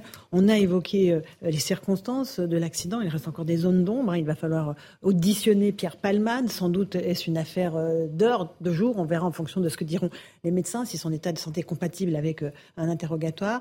Et il y a ces deux enquêtes qu'on évoquait. Il y a à la fois une enquête sur l'accident, c'est bien cela, et une enquête de gendarmerie sur la consommation de cocaïne. Absolument. Et, du coup, en fait, euh, ça, peut poser des problèmes d'avoir deux enquêtes euh, qui sont menées euh, pour un événement où globalement il y a beaucoup de recoupement entre les deux. C'est-à-dire que l'enquête qui va se permettre de déterminer les circonstances de l'accident va évidemment s'intéresser à la consommation de cocaïne pour déterminer le temps de réaction de Pierre Palmade au volant, qu'est-ce qu'il a voulu faire, qu'est-ce qu'il a voulu éviter ou pas. Et évidemment, l'enquête sur la consommation de cocaïne sera liée à l'accident de la route. Et donc, ça donne lieu parfois à des, petits couacs, voire des gros couacs. Euh, on apprenait euh, hier après-midi, hier matin, qu'un téléphone portable aurait disparu. En mhm. réalité, il n'avait pas disparu. C'est simplement le service enquêteur donc de, la gendarmerie départementale euh, qui l'avait saisi pour son enquête, pour euh, élucider euh, la possibilité d'un trafic de stupéfiants, essayer de, de, connaître toutes les ramifications. Et donc, moi, je vois le, cette enquête, elle, elle me semble pas très très bien partie. Alors, c'est facile de dire ça, bien au chaud sur un plateau de télévision, mais, mais globalement, quand vous avez deux services enquêteurs qui sont différents, avec en plus, il y a des services nationaux qui veulent se saisir de l'affaire alors qu'en fait, mmh. d'un point de vue objectif, ça reste, quand on traite en, matière policière, un accident de la route. Ça, n'est pas un attentat, ça n'est pas mmh. quelque chose de très complexe. Et, et donc, aujourd'hui, il y a du tirage de maillot entre certains services enquêteurs. Donc, c'est compliqué. Il y a des informations qui fuitent, plus qui sont démenties. Et puis, avec parfois, on peut le dire, du grand n'importe quoi. Hier soir, nous, on apprenait qu'il y avait par exemple quelqu'un euh, qui a un SDF euh, qui est connu dans la, Somme. dans la Somme, qui est connu pour 22 citations au traitement, au fichier du traitement des antécédents judiciaires, qui déclare ivre mort euh, être euh, un des complices. Euh, un des passagers de Pierre Palmade. Un des, voilà, un des hmm. passagers de Pierre Palmade. Il est d'abord placé en cellule de dégrisement. Où on me raconte cette histoire. Bon, on se dit on va, on va rien en faire. On voit bien que c'est absolument pas le profil qui est recherché. Ensuite, tous les médias partent en toupie en se disant alors qui est cette personne-là, sachant que tous les journalistes en publiant cette information savaient très bien que c'était pas la bonne personne. Et donc, moi, j'ai aussi l'impression depuis quelques jours euh, et c'est une responsabilité hein, parfois des médias, il euh, faut le reconnaître aussi, euh, qu'on part dans des des, affaires complètement périphériques et qu'on en oublie mmh. le cœur de l'enquête. Le cœur de l'enquête, c'est un accident de la route qui a détruit la vie de toutes ces personnes-là. Mmh. essayer de comprendre ce qui a conduit à cet accident de la route et donc savoir que l'alarme a été déclenchée hier soir. On ne sait même pas si des gens sont entrés dans, dans la maison de Pierre Palamal. L'histoire du téléphone portable, en réalité, c'est un service enquêteur qui l'avait saisi et pas l'autre. Bon, voilà. Je pense Espérons qu'il y ait une en tout cas, nous, on essaie de se concentrer mmh. sur le cœur de l'enquête et pas sur tout ce qui pourrait nous dévier euh, de euh, la manifestation de la vérité euh, sur ce qui s'est passé. Nécessaire pour cette famille de victimes. Le plus important, c'est que c'est de penser à cette famille détruite, endeuillée, qui vient, qui est encore aujourd'hui terriblement sous le choc, comme l'a dit l'avocat tout à l'heure dans sa très digne et très belle conférence de presse. Donc, euh, puissent puissent euh, voilà, trouver les moyens de se reconstruire, mais d'abord de retrouver la santé, parce qu'ils sont encore hospitalisés pour la plupart d'entre eux dans un mhm. état très grave. Et euh, on est tout cœur avec eux. Bien sûr, Maître Slama, l'enquête progresse, il va y avoir des, auditions. Là, les, victimes hospitalisées, pareil, n'ont pas été entendues par les policiers, on est d'accord hein? Non, a priori, elles n'ont pas été entendues. Et c'est quelque chose qui va être d'ailleurs compliqué pour elles dans les semaines ou mois à venir. C'est qu'il va falloir expliquer ce qui s'est passé, d'abord aux policiers, ensuite peut-être aux magistrats instructeurs, ensuite une nouvelle fois à l'audience et, et d'ailleurs à des médecins également, des médecins qui vont venir établir euh, des expertises pour savoir quel est l'état du préjudice. Parfois, c'est extrêmement traumatisant. On se voit d'ailleurs certifier un préjudice, par exemple, physique allant de 1 à 7, un préjudice de douleur allant de 1 à 7. Euh, donc tout ça est extrêmement compliqué, euh, difficile à vivre. Et encore une fois, je pense que la, la grosse difficulté pour la famille, en plus de la médiatisation qui, ça a été dit par son avocat, mm. est très difficile, ça va être le temps. Parce que si une information judiciaire est ouverte, il faut s'attendre à, à, vivre, bien sûr, avec la douleur, mm. mais la douleur qui peut être ressuscitée, réactivée par les différentes échéances Absolument. Et Pierre Palmade peut rester en détention préventive jusqu'à son procès ou pas? Alors il le pourrait honnêtement, enfin d'un point de vue euh, théorique, ou pas mais si vous voulez, ces, durées de détention provisoire déjà euh, sont limitées. Alors ça, ça, dépend des cas de figure, s'il y a mm. récidive, etc. Euh, maintenant le procès, très honnêtement, à mon avis, ce sera 18 mois. encore une fois, les critères sont toujours, mm. ça dépend, mais s'il y a une information judiciaire, oui, c'est bien 18 mois. Mm. Les critères sont toujours les mêmes. Donc risque de nuire à l'enquête, ça, une fois que l'enquête sera terminée, mm-hmm. bon, ce critère ne pourra normalement plus être retenu. risque de fuite, on imagine mal Pierre Palmade ne pas avoir de, garantie de représentation et, et imaginer qu'il pourrait prendre la fuite de la France, donc je ne pense pas que ça pourrait être retenu. Euh, il reste quand même peut-être, surtout s'il y a un casier judiciaire, je crois qu'il avait déjà parlé de ces difficultés-là, mhm. l'éventuel risque de renouvellement des faits. Euh, ça, ce sera un magistrat de décider, éventuellement avec des soins auxquels il pourrait être astreint, sachant que s'il est libéré, ça ne serait pas une liberté totale, ce serait ce qu'on appelle un contrôle judiciaire. Mmh. Euh, le contrôle judiciaire, à l'inverse de la liberté, mmh. euh, l'empêche, par exemple, de quitter le territoire français, l'oblige à aller voir un médecin toutes les semaines, l'oblige éventuellement à aller pointer au commissariat mmh. toutes les semaines. Donc ce serait ou à la gendarmerie. ou à la gendarmerie d'ailleurs. Donc ce Et serait... en cas de violation du contrôle judiciaire, il y a incarcération. Il y a bien sûr, même si ici, à mon avis, le risque est très limité, il y a aussi une interdiction de rentrer en contact avec les victimes très souvent prononcées dans le, contrôle judiciaire. Euh, donc ça, c'est le régime mixte entre la liberté et la mm. détention provisoire qui pourrait être décidé pour Pierre Palmade. Pour l'instant, on a entendu la sœur de Pierre Palmade hein, qui disait qu'il demandait pardon. On ne sait pas encore euh, qui est son avocat et comment lui il va se défendre et compte se défendre, maître Slama. Bah, on ne sait pas encore. Après, euh, très souvent, défendre, c'est comprendre. Ça veut dire essayer d'expliquer qu'est-ce qui conduit un individu effectivement sur ce chemin-là. alors bien sûr, ce n'est pas l'exonérer de toute sa responsabilité. C'est d'ailleurs, ce n'est pas ce que fait sa sœur lorsqu'elle prend la parole en son nom. c'est essayer de comprendre. Bien sûr, il y a une part de repentance, essayer de comprendre lui-même. Cette prise de conscience, elle est extrêmement importante d'un point de vue judiciaire aussi.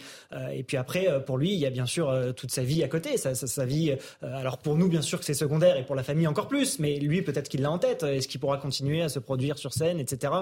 ça peut être d'ailleurs des interdictions qui pourraient être décidées aussi par les magistrats. tout est possible. Donc oui, sa défense va se mettre en place à un moment. Il a bien sûr le droit, comme tout individu, à un avocat pour se défendre. Ah, ah, bien sûr, Gaspard Évidemment on n'imagine pas ce futur-là pour. Non, c'est sûr. Bah, je pense que dans ce cas de figure. Hein. Non, je pense qu'il va d'abord essayer de lui-même, j'imagine, il a commencé sans doute euh, faire son examen de conscience avant de s'exprimer euh, euh, personnellement. Je, pense qu'il aura, j'espère en tout cas qu'il aura la pudeur ou la retenue de ne pas, de, mm. pas le faire trop vite. et en tout cas de, et en tout cas de, le faire de façon très prudente. Et moi, je trouve ça inimaginable qu'un jour il retourne, retourne sur cette. Mais bon, tout, tout, est possible dans ce monde, malheureusement. absolument on avait eu quand même euh, Bertrand Cantat qui était remonté sur scène. Cet euh, exemple-là, évidemment, est assez parlant. Un tout dernier mot, Eric Revel. Euh, pensez aux victimes, évidemment. Oui, oui bien sûr, pensez aux victimes.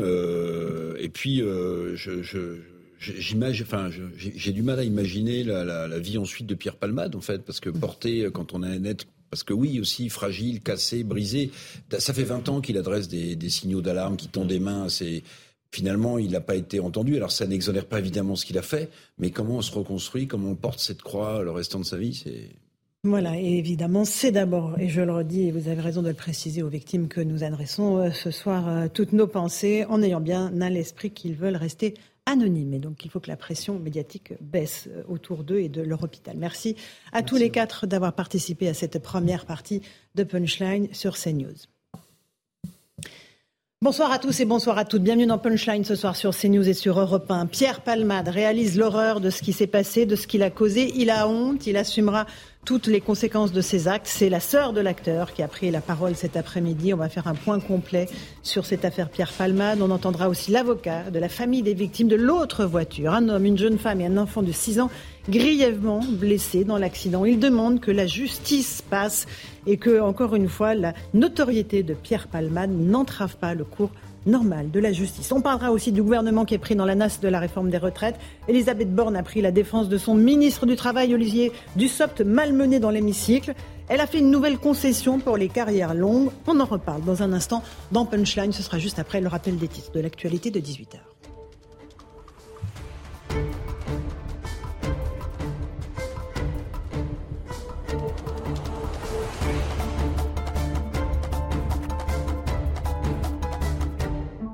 Il est pile 18h. Bienvenue si vous nous rejoignez à l'instant sur CNews et sur Europe 1. L'avocat des victimes de l'accident de la route provoqué par Pierre Palmade s'est exprimé. Il précise que le conducteur du véhicule et son fils de 6 ans sont toujours en réanimation, que l'enfant est défiguré. Il ajoute que le bébé qu'attendait l'autre passagère serait né vivant et que les victimes souhaitent conserver l'anonymat. On y revient dans un instant. De son côté, Pierre Palmade, je vous le disais à honte, c'est ce qu'a déclaré sa sœur dans un communiqué. Selon Hélène Palmade, qui a pu le voir à l'hôpital, l'humoriste est prêt à assumer les conséquences de ses actes avec la conscience terrible qu'il ne pourra jamais réparer le mal qu'il a fait. Les salariés du dispositif carrière longue n'auront pas à cotiser plus de 43 ans pour partir à la retraite dès lors qu'ils auront atteint l'âge requis. C'est une annonce d'Elisabeth Borne cet après-midi lors de la séance des questions au gouvernement. On écoute la Première ministre. J'ai pris un engagement et il donne lieu à un amendement du gouvernement déposé aujourd'hui pour cette tranche d'âge qui pose le principe que dès lors qu'est atteint l'âge de départ anticipé, la réforme ne prévoit pas pour les carrières longues de durée de cotisation supérieure à 43 ans. À noter que pour la cinquième journée de mobilisation contre cette réforme des retraites jeudi, les perturbations s'annoncent limitées dans les trains avec 4 euh, TGV sur 5 en circulation. Seul un TER sur deux circulera en revanche dans les régions et à Paris. Du côté de la RATP, le trafic sera quasi normal dans le métro parisien. Plusieurs restes humains, dont une tête, ont été à nouveau retrouvés au but de Chaumont. Hier, une partie du corps d'une femme avait été découverte dans un sac par des agents d'entretien. Ce parc très fréquenté euh, avait été évacué et fermé au public. Une enquête a été ouverte pour assassinat. Les médecins libéraux dans la rue aujourd'hui, ils manifestaient à Paris. Les syndicats réclament la hausse des tarifs de leurs consultations, mais aussi le retrait d'un projet de loi qui envisage d'ouvrir l'accès direct, sans prescription médicale, à certains paramédicaux. Écoutez ces manifestants interrogés. Les honoraires ont été bloqués depuis 5 ans. Et euh, aujourd'hui, euh, on nous propose une revalorisation sous condition. Donc ça, ce n'est pas entendable. Nous sommes déjà une profession qui est fatiguée, qui est épuisée, qui est surmenée. Là, on est vraiment euh, limite par rapport à tout ce qu'on tout ce qu'on a à dépenser et les dépenses augmentent mais les, les rentrées d'argent n'augmentent pas. Cette loi qui est une loi de déstructuration globale, elle n'a pas été négociée. En ce sens, on va mettre en place une médecine à deux vitesses. Enfin, un dernier mot de football. Kylian Mbappé devrait bien débuter la rencontre face au Bayern de Munich sur le banc, victime d'une lésion à la cuisse gauche. Il est de retour plus tôt que prévu après avoir passé un dernier test concluant ce matin. Le PSG affronte ce soir le Bayern de Munich en huitième de finale avec la Ligue des Champions. Une rencontre à suivre sur Canal+. Voilà, il est 18h02. On est en compagnie de nos invités. Nous sommes avec Louis de Ragdel, chef du service politique d'Europe 1. Bonsoir Louis. Bonsoir Laurence. Jérôme Méglet, directeur général de la rédaction de, du JDD. Bonsoir à vous. Bonsoir Laurence. Nous sommes avec Jean-Christophe Couvi, policier, secrétaire national unité SGP. Merci d'être là. Bonsoir. Et Franck Louvrier, bonsoir, maire des Républicains de la Baule. On commence évidemment euh, par euh, les mots de l'avocat de la famille euh, des victimes euh, de la voiture qui était en face de celle de Pierre Palmade. Écoutez ce qu'il a dit il y a quelques instants lors d'une conférence de presse. Il y avait, comme vous le savez, trois passagers dans le véhicule. Celui que je nommerais conducteur, celle que je nommerais qui était enceinte et que je nommerais passagère, et enfin l'enfant euh, à l'arrière du véhicule que je nommerais passager arrière.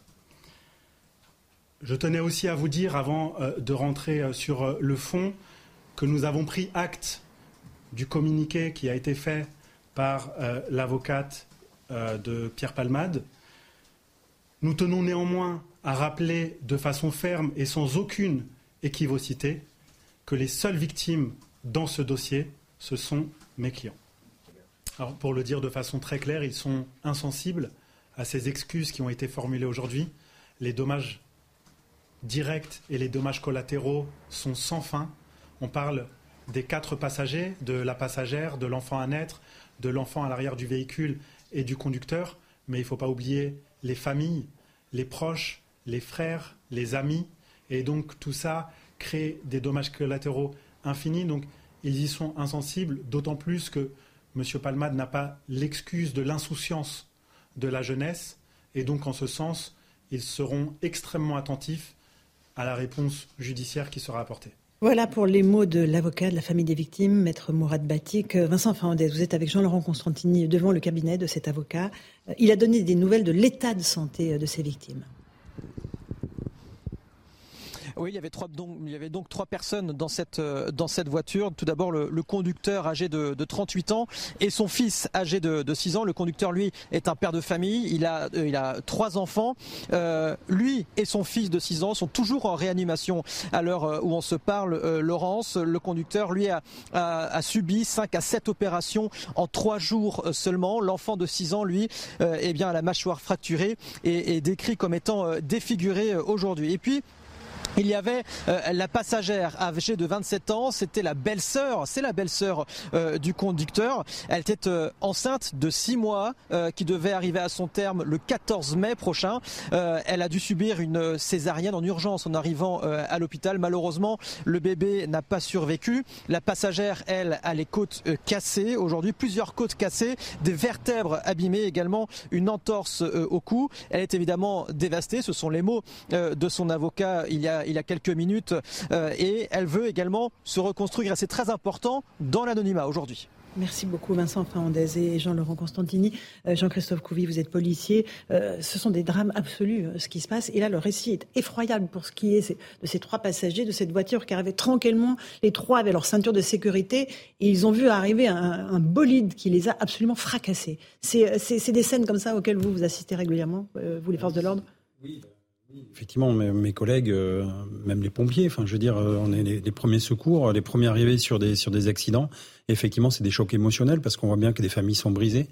Euh, on voit bien que moment d'inattention, quelqu'un qui a pris de la drogue, qui boit de l'alcool, enfin, je veux dire, c'est des fois c'est des mélanges des mélanges détonnants. Et effectivement, pour pour une seconde comme ça, c'est toute une vie et des vies brisées. Et euh, oui, ça nous choque. Il euh, y a beaucoup de mes collègues qui ont cette image encore en tête après, souvent, quand ils rentrent chez eux, parce que souvent on fait un parallèle avec nos vies, avec euh, des fois des choses même qu'on a vécues nous-mêmes. Et donc là-dessus, on doit faire abstraction. mais je pense que cette affaire, surtout, il faut s'en servir, euh, j'allais dire, pour, pour l'avenir. C'est-à-dire que là, ça doit marquer les esprits, mais les marquer les esprits de tous les Français. Euh, les affaires Palmade, j'allais dire, ça fait 700 morts par an. C'est énorme, voilà. Euh, donc il y a 3500 morts environ. Des stupéfiants utilisés. Mais là, c'est que voilà, 700 morts par, par an uniquement des stupéfiants. Troisième cause de mortalité des accidents. Franck Louvrier, maire de, de la Baule, vous êtes comme nous, on est tous heurtés, terrifiés par cette histoire. Quelles leçons on peut en tirer, effectivement? D'abord, il euh, faut espérer que certains s'en sortent le mieux possible, même s'il y a déjà eu un, décès. Euh, c'est vrai que je pense qu'il y, a des moments où il faut respecter euh, bien sûr la peine de, la famille et, de tout l'entourage. ensuite, il y aura le moment judiciaire. Il y aura le moment, bien évidemment, aussi de la réparation.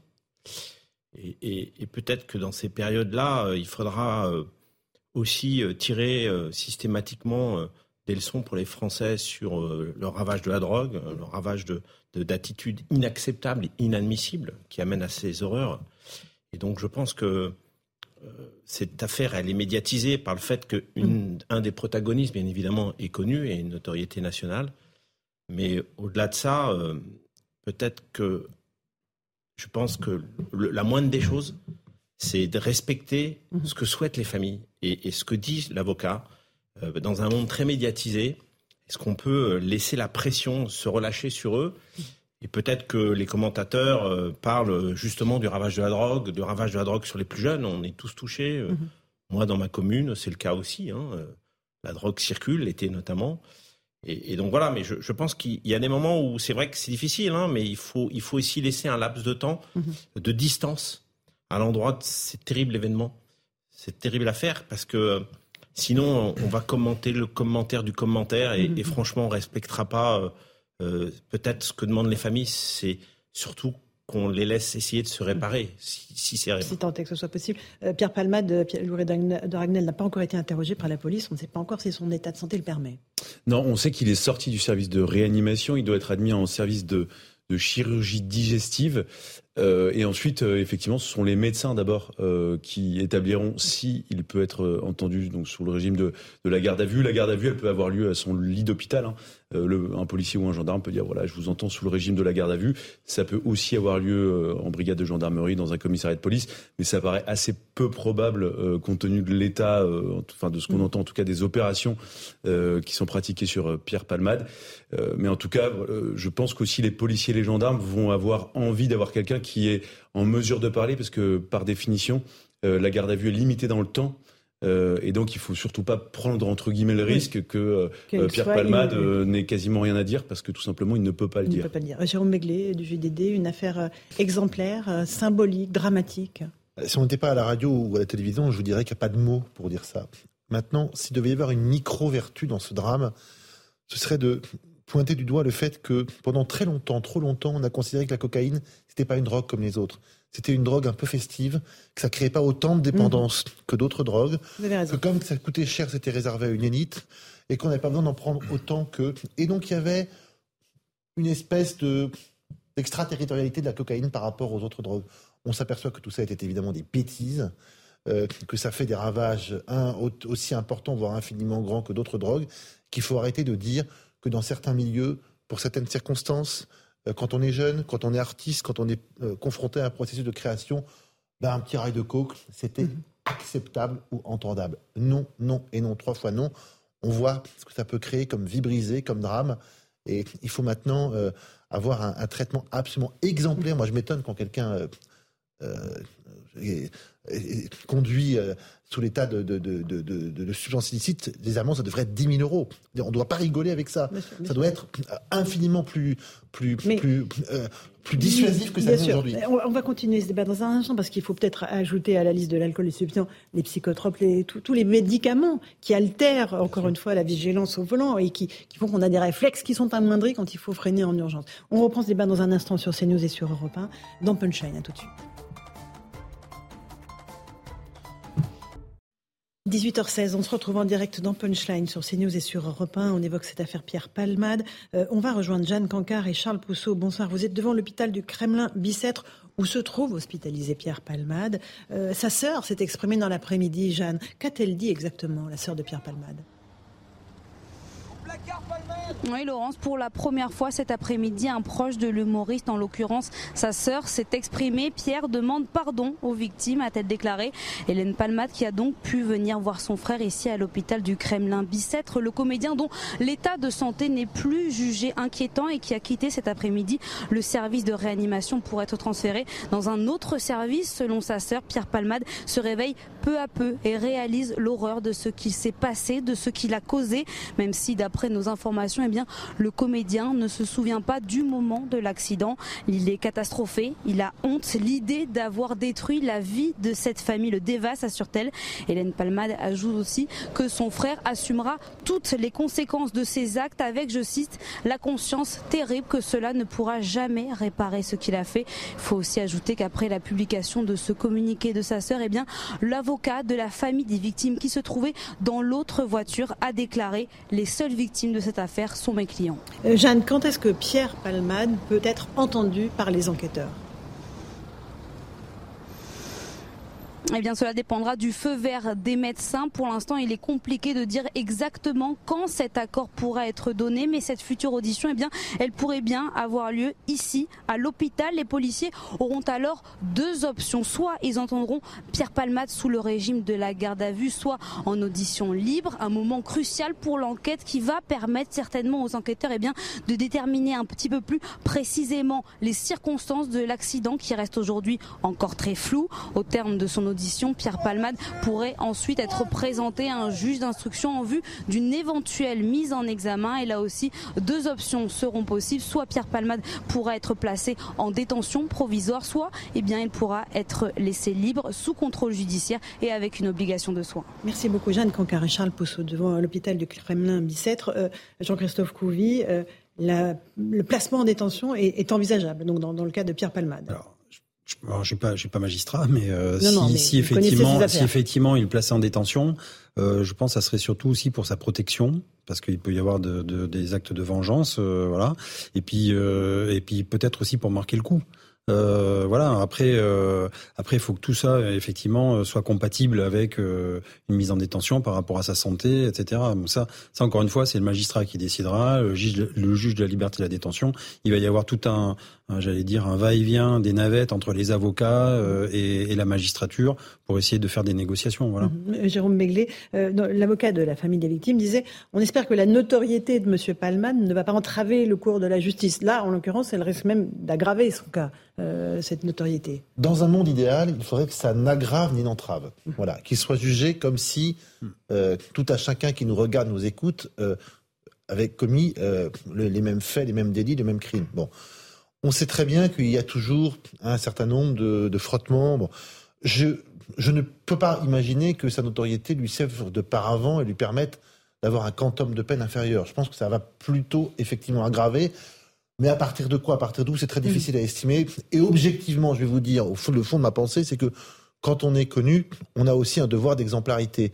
Donc ça ne me choquerait pas outre mesure que euh, il ne soit pas traité de la même façon que monsieur ou madame Dupont. Mhm. Euh, Franck Louvrier, maire de la Baule, euh, les Français ne comprendraient pas qu'il y ait un traitement de faveur pour le coup. Hein. Vous avez totalement raison. Quand on est connu, on a un devoir de responsabilité, qu'on soit élu, qu'on soit euh, responsable d'une entreprise, qu'on soit dans toute la société civile, bien sûr acteurs et autres artistes.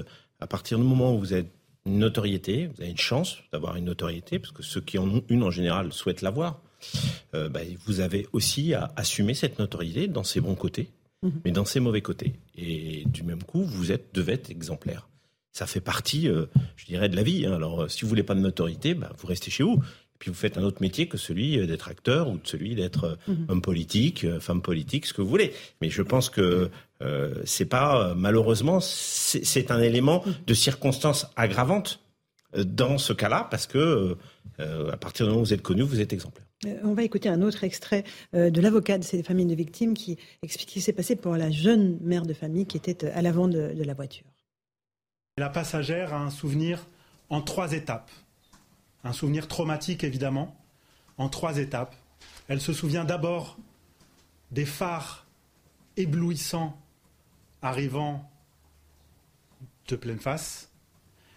Elle se souvient ensuite du coup de volant donné par le conducteur pour tenter d'éviter le véhicule qui leur fonçait dedans. Et elle se souvient ensuite être sortie de la voiture, avoir tenté d'aller instinctivement à l'arrière pour sauver le passager arrière, mais s'être effondrée, n'ayant plus de force, s'être effondrée en pensant instinctivement à son bébé qu'elle avait dans son ventre à ce moment-là. Voilà, pour Maître Mourad Batik, l'avocat des familles de victimes, Jean-Christophe Couvi, c'est un scénario abominable hein, qui est décrit là. Bah oui, un film d'horreur. Film d'horreur parce que encore une fois, sur une fraction de seconde, euh, votre vie bascule, la vie de tous vos êtres chers bascule, euh, toute votre famille bascule. Et nous, voilà, force de l'ordre, on est confronté à ça, à ce regard aussi des gens quand on arrive sur place.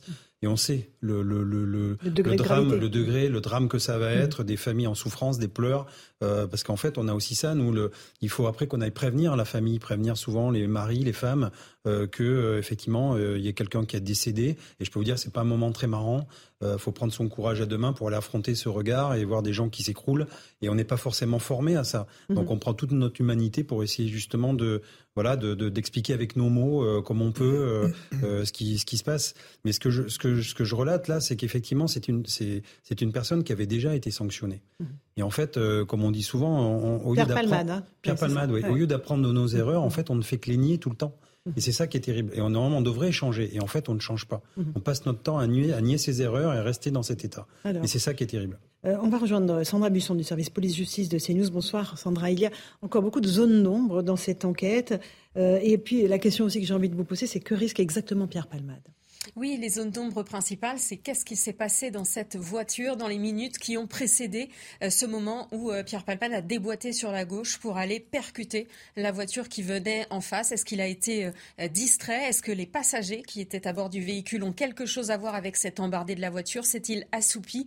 Est-ce que c'est la prise de cocaïne qui a altéré sa vigilance? Est-ce qu'il y a eu un problème mécanique? Tout ça reste en suspens. Lui pourra peut-être apporter des réponses si jamais il venait à se souvenir de l'accident. Pour l'instant, euh, selon euh, ses proches, il ne se souvient pas euh, de ce moment-là. Les deux autres individus, bien sûr, quand ils seront rattrapés par les forces de l'ordre, pourront peut-être éclairer ce qui s'est passé dans cet habitacle et ce qui s'est passé avant qu'ils ne prennent tous les trois cette voiture. Sur ce que risque Pierre Palmade, s'il est démontré que c'est lui qui, en conscience, et donc a effectué cette embardée sur la gauche et qu'il est responsable de cet accident, il risque en fonction de la qualification euh, de 7 à 10 ans euh, de prison au maximum, soit que l'homicide involontaire soit retenu ou qu'il ne soit pas retenu.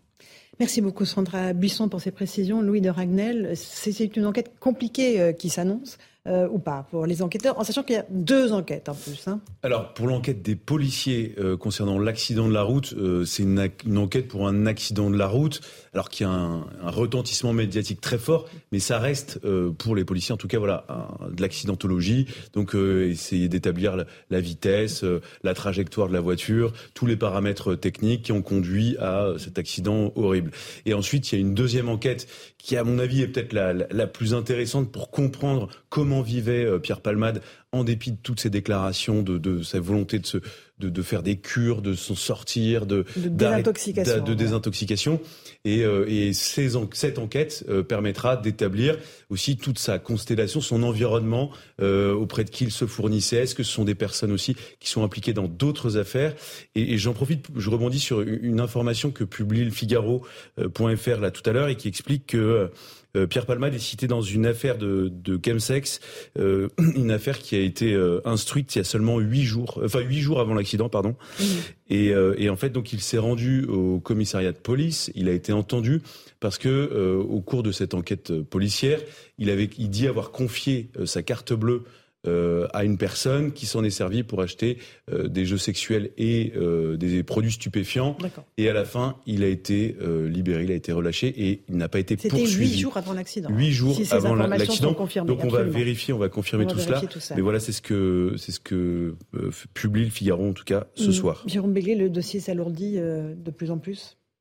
Je crains que l'on découvre le lourd passé et je dirais la consommation quasi continue, régulière, répétée euh, de M. Palmade, et surtout le fait que ces déclarations en disant, euh, allez, je caricature un peu, demain j'arrête, mmh. euh, n'étaient que pur habillage et pure comédie. Mhm.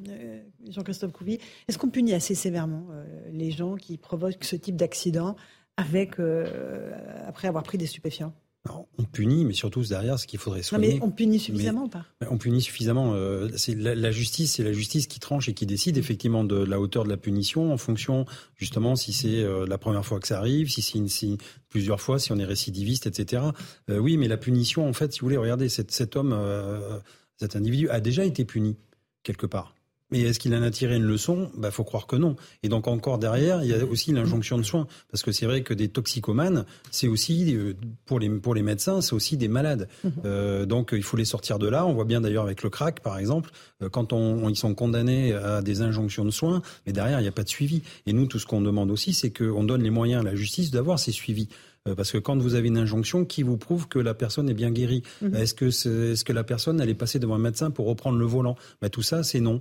Et tout ça, en fait, il n'y a pas ce suivi-là parce qu'encore une fois, il y a un manque de moyens et manque de volonté de, de donner des moyens justement mhm à la justice. Et puis vous avez quand même les, stupéfiants qui sont absolument partout. Non, mais c'est euh, c'est pas que le cannabis, la drogue dure se trouve à chaque coin de rue. Ça s'est euh, démocratisé dans le mauvais sens du terme. Et aussi, ce qui est vrai, c'est que pendant des années, euh, l'appareil policier, les, les, gendarmes, surtout c'était surtout la police, euh, s'intéressait aux, gros deals, à ceux qui, qui font venir les produits stupéfiants en France, et un peu moins aux consommateurs. Et on voit qu'il y a quand même une tendance, même si c'est très compliqué, puisqu'on demande à la police de tout faire mais, une tendance qui vise à, quand même beaucoup plus pénaliser, beaucoup mhm. plus condamner euh, les consommateurs. Un dernier mot, Franck Louvrier. Non, mais la drogue, c'est sans doute la destruction de notre société. Il ne faut pas se leurrer. Quelle que soit euh, la classe sociale, quel que soit l'environnement social dans lequel vous êtes, euh, vous avez, on voit des terribles images en ce moment qui circulent sur les réseaux sociaux de gens pris par la crack, mhm. notamment aux États-Unis, à Philadelphie. Qui sont terribles. On voit la destruction, il y, a, Paris, bien évidemment aussi, mais on voit il y a des quartiers entiers où des gens euh, se retrouvent dans des situations physiques euh, incroyables. Et, et, et, exactement, c'est des zombies. Et, le fait est, c'est que on le voit bien, ce n'est plus réservé à une partie de la population. Mhm. Ça a pénétré l'ensemble. C'est pour ça que la lutte contre la drogue est vraiment une priorité et doit être une priorité. Et quelle que soit euh, l'importance des conséquences de cette drogue, c'est-à-dire que ce soit du crack, que ce soit du hashish, que ce soit de la coke.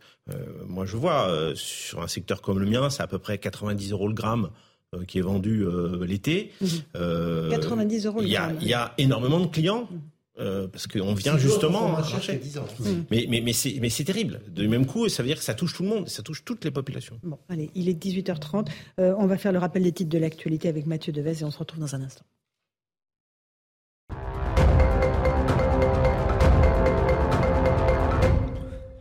La famille des trois personnes grièvement blessées dans l'accident provoqué par Pierre Palmade attend que le comédien soit placé en garde à vue et déféré devant un magistrat instructeur. C'est ce qu'a déclaré l'avocat des victimes lors d'une conférence de presse à Paris. Selon sa sœur, Pierre Palmade demande pardon aux blessés et assumera toutes les conséquences de ses actes. Les perturbations s'annoncent limitées dans les transports jeudi. Ce sera le cinquième jour de mobilisation contre la réforme des retraites. Dans le détail, il faudra compter 4 TGV sur 5 en circulation et un trafic quasi normal dans le métro parisien. Huit jours après le séisme en Turquie et en Syrie, les autorités font désormais face au défi de l'aide aux sans-abri. Il s'agit d'aider des centaines de milliers, voire des millions de personnes dont les logements ont été détruits. L'ONU a lancé un appel aux dons de près de 400 millions de dollars pour aider les victimes en Syrie pendant trois mois. Merci beaucoup euh, pour ce rappel des titres de l'actualité. Dans un instant, on se retrouve dans Punchline sur CNews et sur Europe 1. On va parler de la réforme des retraites. À nouveau, euh, des débats houleux à l'Assemblée nationale. La Première ministre a fait un nouveau geste en direction des carrières longues. Est-ce que cela suffira pour faire passer sa réforme? La réponse dans un instant. À tout de suite. 18h35 pile, on se retrouve en direct sur Europe 1 et sur CNews dans Punchline avec Frédéric Souillot, secrétaire général de EFO, qui nous fait le plaisir de venir sur le plateau. Bonsoir à vous. Merci d'être avec nous. Vous êtes toujours euh, aux côtés de Franck Louvrier, maire de La Baule, les Républicains, Louis de Ragnel d'Europe 1 et Jérôme Béglé du JDD. On va écouter Elisabeth Borne. Les débats ont repris à l'Assemblée, euh, toujours dans une ambiance extrêmement tumultueuse. Et la Première ministre, Elisabeth Borne, a fait un nouveau geste en direction des Républicains, puisqu'il s'agit d'attirer le vote des Républicains pour faire passer cette réforme.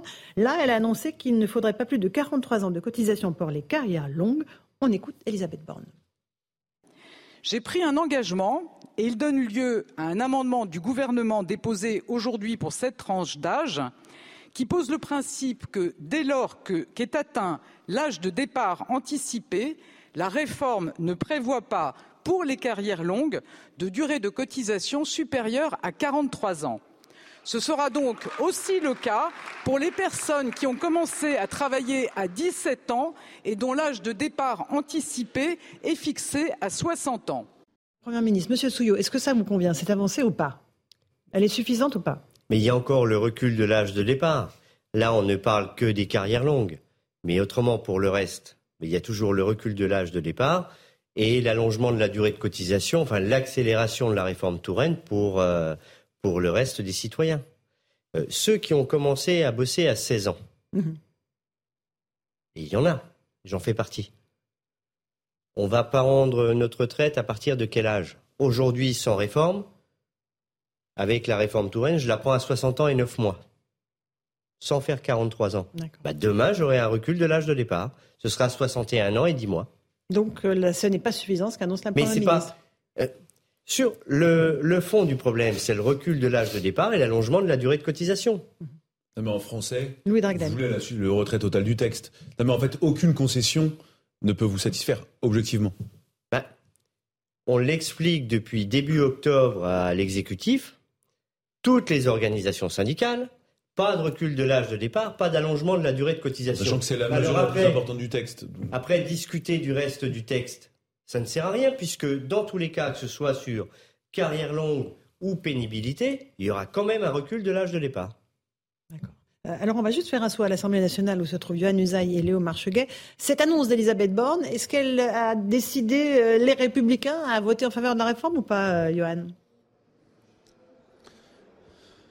Oui, à l'évidence, Laurence, on, peut dire qu'Elisabeth Borne s'est quasiment assuré cet après-midi le, soutien des Républicains euh, sur ce texte. En fait, Elisabeth Borne, elle a abattu la dernière carte importante, dernière carte maîtresse dont elle bénéficiait dans, son jeu. Effectivement, elle s'assure le soutien des Républicains. C'était le, dernier point véritablement de, blocage avec la très grande majorité des députés les, Républicains. D'ailleurs, réunis en, bureau politique euh, ce matin autour d'Éric euh, Ciotti, ils ont acté collectivement de voter cette cette réforme, à quelques exceptions près, bien sûr, on le verra peut-être à la fin des débats, mais on peut dire effectivement que le soutien des républicains est désormais assuré sur cette euh, réforme. D'ailleurs, vous savez qu'en politique, il n'y a pas de hasard, et Elisabeth Borne répondait lorsqu'elle a fait cette annonce à une députée, les républicains. Donc on voit bien que tout cela a été organisé, négocié depuis quelques heures et peut-être quelques jours maintenant avec la direction euh, du parti, avec Eric Ciotti. Merci Usaï, Léo Marcheguet. Franck Louvrier, vous êtes maire Les Républicains de la Baule.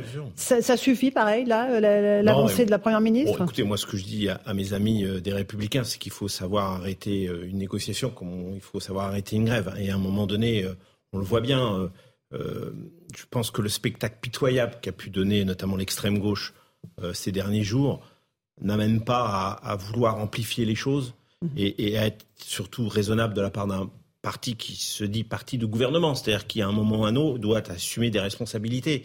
Et je pense que là, les, choses ont été euh, faites de façon, euh, je dirais, de concert. Alors bien sûr qu'il y aura peut-être encore une minorité de la minorité des républicains qui ne sera pas d'accord, qui seront plus dans une posture mhm. que euh, dans une conviction, parce qu'il faut savoir sortir à un moment de la posture.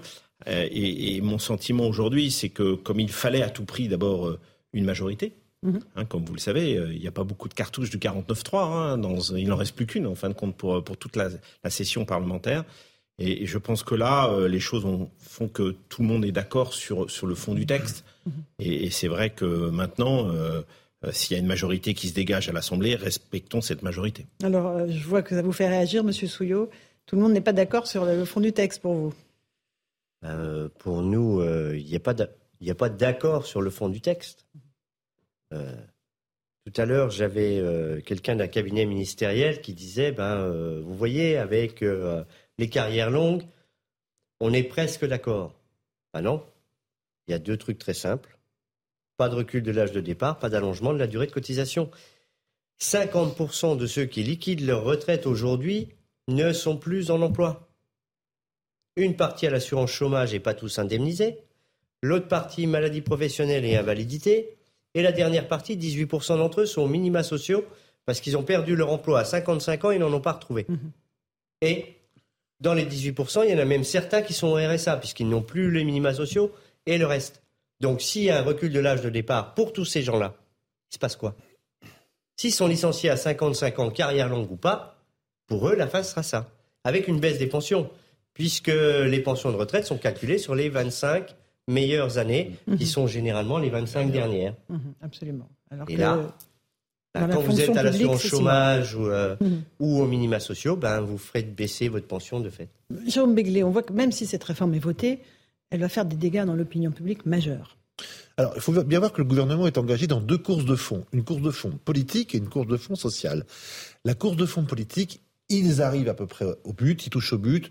Je pense qu'effectivement, avec les derniers euh, assouplissements du texte par la Première ministre, il y aura la quarantaine de députés LR nécessaires pour que le texte soit voté. Je pense, je me mouille 149.3 euh, d'ici euh, dans les semaines prochaines à l'Assemblée nationale. Mais une fois que c'est fait, il y a le volet social qu'incarne monsieur, où on voit bien que, sans être, vous ne serez pas d'accord avec moi, mais je vais au bout de ma phrase, massive, la mobilisation est constante. C'est-à-dire qu'elle ne progresse pas, mais elle ne faiblit pas. Et qu'on voit bien que euh, de manifestation en manifestation, la sociologie change. Les manifestants de samedi n'étaient pas ceux des jours de semaine antérieurs, mais que ça n'a pas l'air de faiblir, ça n'a pas l'air de, euh, de, s'essouffler.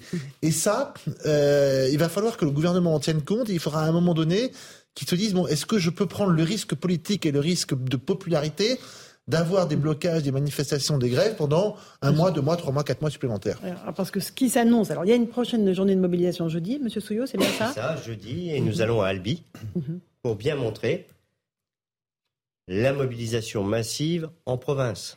Pas seulement dans la capitale. Mais pas que dans la capitale. Et euh, on voulait mettre le projecteur sur euh, une ville de, de province. On est tombé d'accord sur, euh, sur Albi, mais il y en a d'autres. Aujourd'hui, la mobilisation, elle est plus massive dans les petites villes et dans les sous-préfectures, comme on le disait, et c'est pas péjoratif, qu'elle ne l'est dans les grandes métropoles. Parce que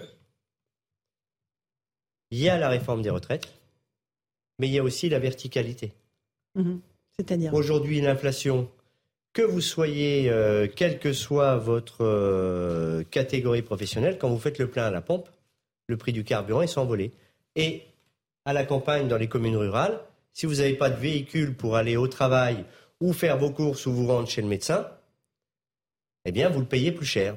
Et donc, cette réforme des retraites, eh bien, elle vient catalyser déjà quelque chose qui bouillonnait, euh, Mhm. Dans une la marmite société. euh, et tout ce qui va avec. Qu'est-ce qui nous attend alors euh, à- à- Jeudi, il va y avoir un certain nombre de perturbations assez limitées dans les transports, mais Jeudi, euh, c'est une journée d'action. une journée d'action. En revanche, les 6 et 7 mars, il va y avoir des blocages. La CGT appelle les éboueurs, les éboueurs à la grève reconductible à partir du 7 mars. Tous les secteurs seront touchés, Monsieur Souillot? Alors, c'est moi qui ai lu le communiqué samedi. Je vais remettre mes lunettes. Alors allez-y. Mais juste nous dire les grands secteurs qui seront touchés à partir de la mi-mars, fin des vacances scolaires. Quelle sauce on va être mangé, quoi. Mhm. Voilà.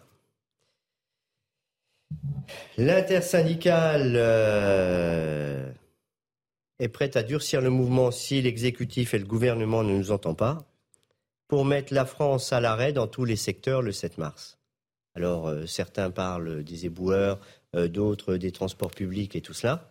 On parle de tous les secteurs pour mettre la France à l'arrêt. D'accord. Et nous avons aussi un certain nombre d'entreprises TPE, PME où l'artisan avec ses salariés viennent manifester avec nous. Et ce jour-là, ils nous disent ben, on n'ira pas sur les chantiers. Et certains commerces nous disent ben, on baissera le rideau. D'accord. Alors Jérôme Béglé, frappé de et Franck Levoyer. euh, le mouvement tel qu'il le voit, tel qu'il se dessine aujourd'hui dans les préfectures et sous-préfectures, reprend la vague 1 des Gilets jaunes, Euh, c'est-à-dire les premières semaines, les premiers mois des Gilets jaunes, comme si il y avait un problème qui n'était pas réglé en France, qui n'avait pas été réglé ces quatre ou cinq dernières années sur à quoi ça sert de travailler. Pourquoi est-ce que moi, qui travaille beaucoup, qui suis pressuré, qui ai des cotisations sociales et des impôts importants, pourquoi est-ce que je n'ai pas la reconnaissance de mes pairs, de mon employeur, de la collectivité, de l'État, de Paris que je mérite? Et ça, c'est un problème qui s'enquiste dans la France aujourd'hui, et c'est un problème que le gouvernement aurait dû beaucoup plus euh, euh, prendre en compte à qu'il ne l'a fait là. C'est philosophiquement, ontologiquement, si je veux dire, Travailler, ça sert à quoi? On travaille pourquoi? Pour qui Combien de temps Jusqu'à quel état d'épuisement ou de fatigue Ça rapporte mm. quoi à qui? Je trouve que ce sont des questions passionnantes qui n'ont pas du tout été adressées. Franck Lourier. Oui. D'abord, sur le fond, vous avez totalement raison. Je pense qu'aujourd'hui, euh, un président de la République ne gagnerait pas avec le slogan Travailler plus pour gagner plus. C'est une réalité. Et vous avez travaillé avec Nicolas Sarkozy à l'époque, on le rappelle. Je suis bien placé pour le dire. Euh, parce que le rapport au travail a changé. Mmh, absolument. Et, moi, je le vois dans ma commune où euh, les gens viennent y vivre différemment une partie de la semaine avec le télétravail. Et c'est pas uniquement la conséquence de la Covid, de la situation sanitaire. C'était déjà latent bien avant tout ça. Il y a une recherche de qualité de vie, parfois même au détriment du niveau de vie. Et, ça, c'est une, c'est une réalité euh, sociale euh, qui est dans tout le pays. Et, sans doute, là, vous avez raison, c'est que je pense que le gouvernement n'a pas traité ce sujet. Du tout. Euh, il a voulu traiter le sujet que les autres n'avaient pas traité, et c'est courageux de, sa part, c'est cette réforme. Et bien sûr que cette réforme, elle fait pas la, elle a des opposants euh, parce que sinon les autres l'auraient fait à leur place. Euh, donc euh, il est normal qu'il y ait des opposants. Il y en a, c'est vrai, vous avez raison, en province et notamment dans les sous-préfectures. Moi, je vois chez moi, Saint-Nazaire, il y a une forte mobilisation. Maintenant, chercher la convergence des luttes et des préoccupations des Français, c'est dangereux parce que notre pays, il a besoin d'être dirigé, il a besoin d'avancer il est dans une situation où c'est vrai qu'il euh, y a des situations individuelles qui sont dramatiques, mais il faut aussi pouvoir l'aider à faire évoluer sa situation. Et on le sait très bien, l'équation que vous voulez appliquer, on ne peut pas la résoudre financièrement. Elle n'est pas possible. Il faut aujourd'hui répondre à cette euh, challenge, je dirais, qui est de, pouvoir faire travailler les gens euh, et, de pouvoir aussi les mettre en retraite dans, une, dans un contexte agréable. Et, et c'est cette équation-là qu'il faut essayer de résoudre.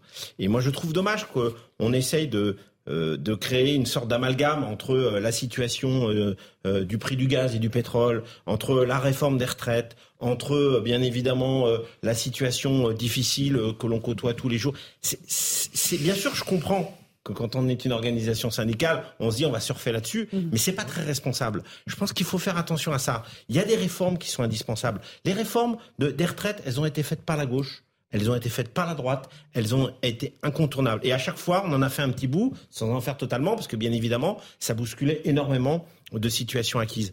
Mais il faut le faire. C'est notre responsabilité. Et moi, vraiment, je, pense qu'il faut faire attention à ça, parce que euh, notre pays est un pays fragile. Et moi, j'ai pas envie que les extrêmes arrivent au pouvoir. Vous voyez? Et je pense que surfer sur euh, les craintes, surfer sur les difficultés des Français, c'est parfois faire des grands boulevards à, à des partis que je ne que je voudrais pas avoir au pouvoir aujourd'hui. Voilà. Et ça, c'est ma responsabilité politique. La réponse de Frédéric Souillot. Alors écoutez, c'est la première fois qu'on se rencontre. Euh, je vous entends pas quand vous dites que euh, on serait irresponsable. On ne surfe pas sur une convergence des luttes. Je dis juste que la réforme des retraites, où on va demander à tout le monde d'aller travailler deux ans de plus, c'est le catalyseur. C'est pas ce que nous disons.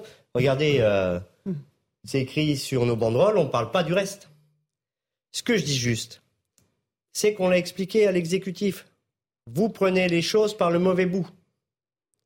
Parlons de l'emploi, notamment de l'emploi des seniors, et on a tous repris mhm.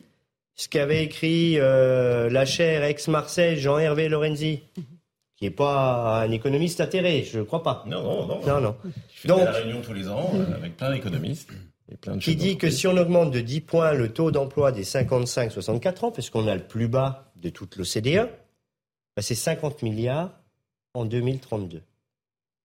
Et c'est plus facile à dire qu'à faire. Ah oui? Pourquoi? Conditionnalité des aides publiques. Aujourd'hui, tout un tas de gouvernements, euh, gauche, droite, euh, qui ont mis en place des réformes, ont aussi pérennisé des aides publiques pour essayer de rééquilibrer notre balance du commerce extérieur. Ben, moi, j'en demande l'évaluation. Et pour le coup, la balance du commerce extérieur, elle est toujours très déséquilibrée. Eh bien, on continue de verser des aides publiques sans aucune conditionnalité. La première pourrait être l'emploi des seniors, conditions de travail, localisation et pas délocalisation. si, je prends le cas, si je prends le cas de Sanofi, mhm. Je les aime bien, Sanofi. Bon, si nous avaient trouvé un vaccin, on aurait tous été contents. On n'aurait pas dit non. 1,8 milliard de crédit impôt recherche. Ils ont délocalisé leur recherche aux États-Unis. Ils touchent 600 000 euros par an de CICE, crédit impôt compétitivité emploi. Ils ont délocalisé leur structure support informatique et tout ça en Inde. Soit, mais ils continuent de prendre les aides publiques. Alors, vous, mais cas-là, il faut les supprimer. Mais vous avez aussi souvent, moi, je trouve, la focale sur les énormes groupes, sauf que euh, l'économie française, c'est d'abord, c'est à 95% des petites entreprises. Des entreprises de 5, 6 salariés, euh, avec des gens qui essayent de, de vivre correctement, convenablement, tant mieux s'ils s'en sortent. Et, et, en fait, je trouve que parfois, vous, mettez, vous créez un amalgame entre euh, ce qu'on appelle les, les, les, super belles entreprises françaises, vous leur reprochez de faire des super profits. Oh non. Et en fait, mais oui, mais du coup, vous avez un effet de loupe sur quelques entreprises, alors que c'est pas la réalité euh, ni euh, de l'économie française ni du travail des Français. Mmh. Et, et, moi, ce que j'observe quand même depuis le début de ces de ces mobilisations, euh, je regarde les enquêtes d'opinion et je rejoins un peu ce que disait Franck Louvrier tout à l'heure. Et, et y a, moi, il y a quelque chose qui me surprend, c'est que je vois euh, que, par exemple, l'électorat LR, même une partie de l'électorat d'Emmanuel Macron, commence à être sensibilisé à votre discours sur le travail. Euh, et, et, votre discours consiste à dire, moi j'entends ça maintenant depuis, euh, c'est qu'il y a une quasi-unanimité, c'est-à-dire que le, le travail est forcément une immense souffrance. Et en fait, toute sa vie, on travaille en, en, courbant le dos et en espérant qu'une seule chose, bon. c'est la lueur d'espoir de la retraite. Mais oui, mais attendez, c'est important. Et on va laisser M. Souillot y Moi, répondre. je vous rejoins sur une chose, sur, sur le fait que euh, le gouvernement aurait dû commencer, parce qu'en en fait, il y a une loi travail qui a lieu dans un mois et demi. Euh, oui. Euh, je ne sais pas si vous êtes au courant. Oui, et donc, pareil. effectivement, je pense qu'on aurait, ça aurait été peut-être un peu plus malin de le faire dans l'autre sens. Mais il y a quand même quelque chose qui, qui Alors, peut être dangereux, c'est de, de, dévitaliser complètement la notion du travail qui peut. Il n'y a pas que des gens malheureux au travail. Bien sûr qu'il y a des souffrances, bien sûr qu'il y a des, il y a des situations Alors, à réparer, à de régler. Mais pas Louis de Regnel s'arrête. Je m'arrête. Est-ce que j'ai parlé d'asservissement Non. Je ne suis jamais dans l'exagération euh, quelle qu'elle soit. Et je dis bien, c'est avec la paye qu'on remplit le frigo, qu'on construit sa maison, sa vie, sa famille et tout cela. Mais pour avoir une paye, il faut avoir un travail. Maintenant, la reconnaissance au travail. Il y a bien évidemment le salaire, mais il y a aussi les conditions de travail et la manière dont on nous le demande, et la reconnaissance du travail, pour les uns comme pour les autres. Et vous parlez des petites entreprises. Eh bien, on n'a pas mis... Euh, alors, on a un petit peu de chance euh, en termes de communication. La même semaine où on parle de durcir le mouvement et où on nous dit qu'il faut trouver de l'argent pour rééquilibrer notre système de retraite par répartition, qui ne l'est pas, eh bien, les grands profits, les grands dividendes arrivent. Moi, je suis content qu'il y ait des belles entreprises françaises qui gagnent de l'argent. Mais bien évidemment. Mais? Mais c'est pas mais. C'est comment est-ce qu'on fait le partage de la valeur à la fin? Comment est-ce que on revient sur la valeur travail, la reconnaissance du travail pour les salariés qui bossent et pour tous les autres. Alors les petites entreprises, tout à l'heure, vous avez dit euh, cotisation, charge et tout cela.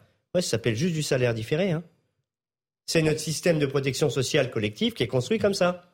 Et on l'a géré paritairement pendant des années. Et c'est les cotisations salariés et les cotisations employeurs. Pour l'instant, les seuls allègements de cotisations que l'on voit, c'est employeurs. Et l'État doit compenser. On l'a géré quand on Allez, avait 5 dernier mot. actifs pour un inactif. c'est- Un retraité, c'était facile. On est à 1,7. On tend à aller à 1,3 d'ici 2030-2040. On a le droit d'accepter que ce merveilleux système de répartition à la française s'enraye, en tout cas n'est plus efficace quand on a un tel ratio. Donc, vous Comment avez- on fait Dernier mot. La difficulté, c'est qu'en fin de compte, vous mélangez des réformes structurelles dont on a besoin, qui sont les réformes des retraites, et des, des situations conjoncturelles euh, qui soient des, su- des, des, des, des surprimes, des taxes, etc. Je, pense que c'est là la difficulté.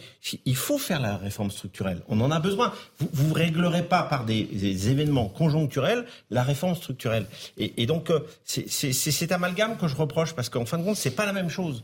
Euh, Je comprends que euh, ce soit la vie quotidienne euh, des gens, mais c'est pas la même chose. Nous, on a un devoir de faire des réformes structurelles. Ça, c'est le travail de tout le monde.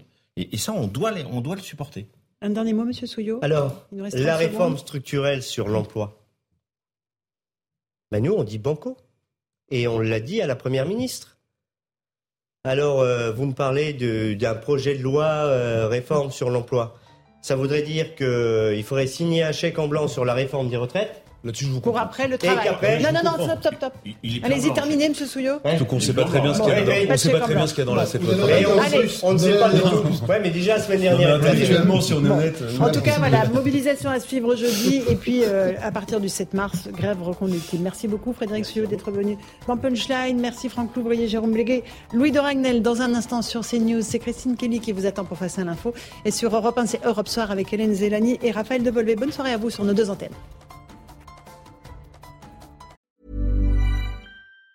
Planning for your next trip? Elevate your travel style with Quince. Quince has all the jet setting essentials you'll want for your next getaway, like European linen, premium luggage options, buttery soft Italian leather bags, and so much more. And it's all priced at 50 to 80% less than similar brands. Plus, Quince only works with factories that use safe and ethical manufacturing practices. Pack your bags with high-quality essentials you'll be wearing for vacations to come with Quince. Go to quince.com slash trip for free shipping and 365-day returns.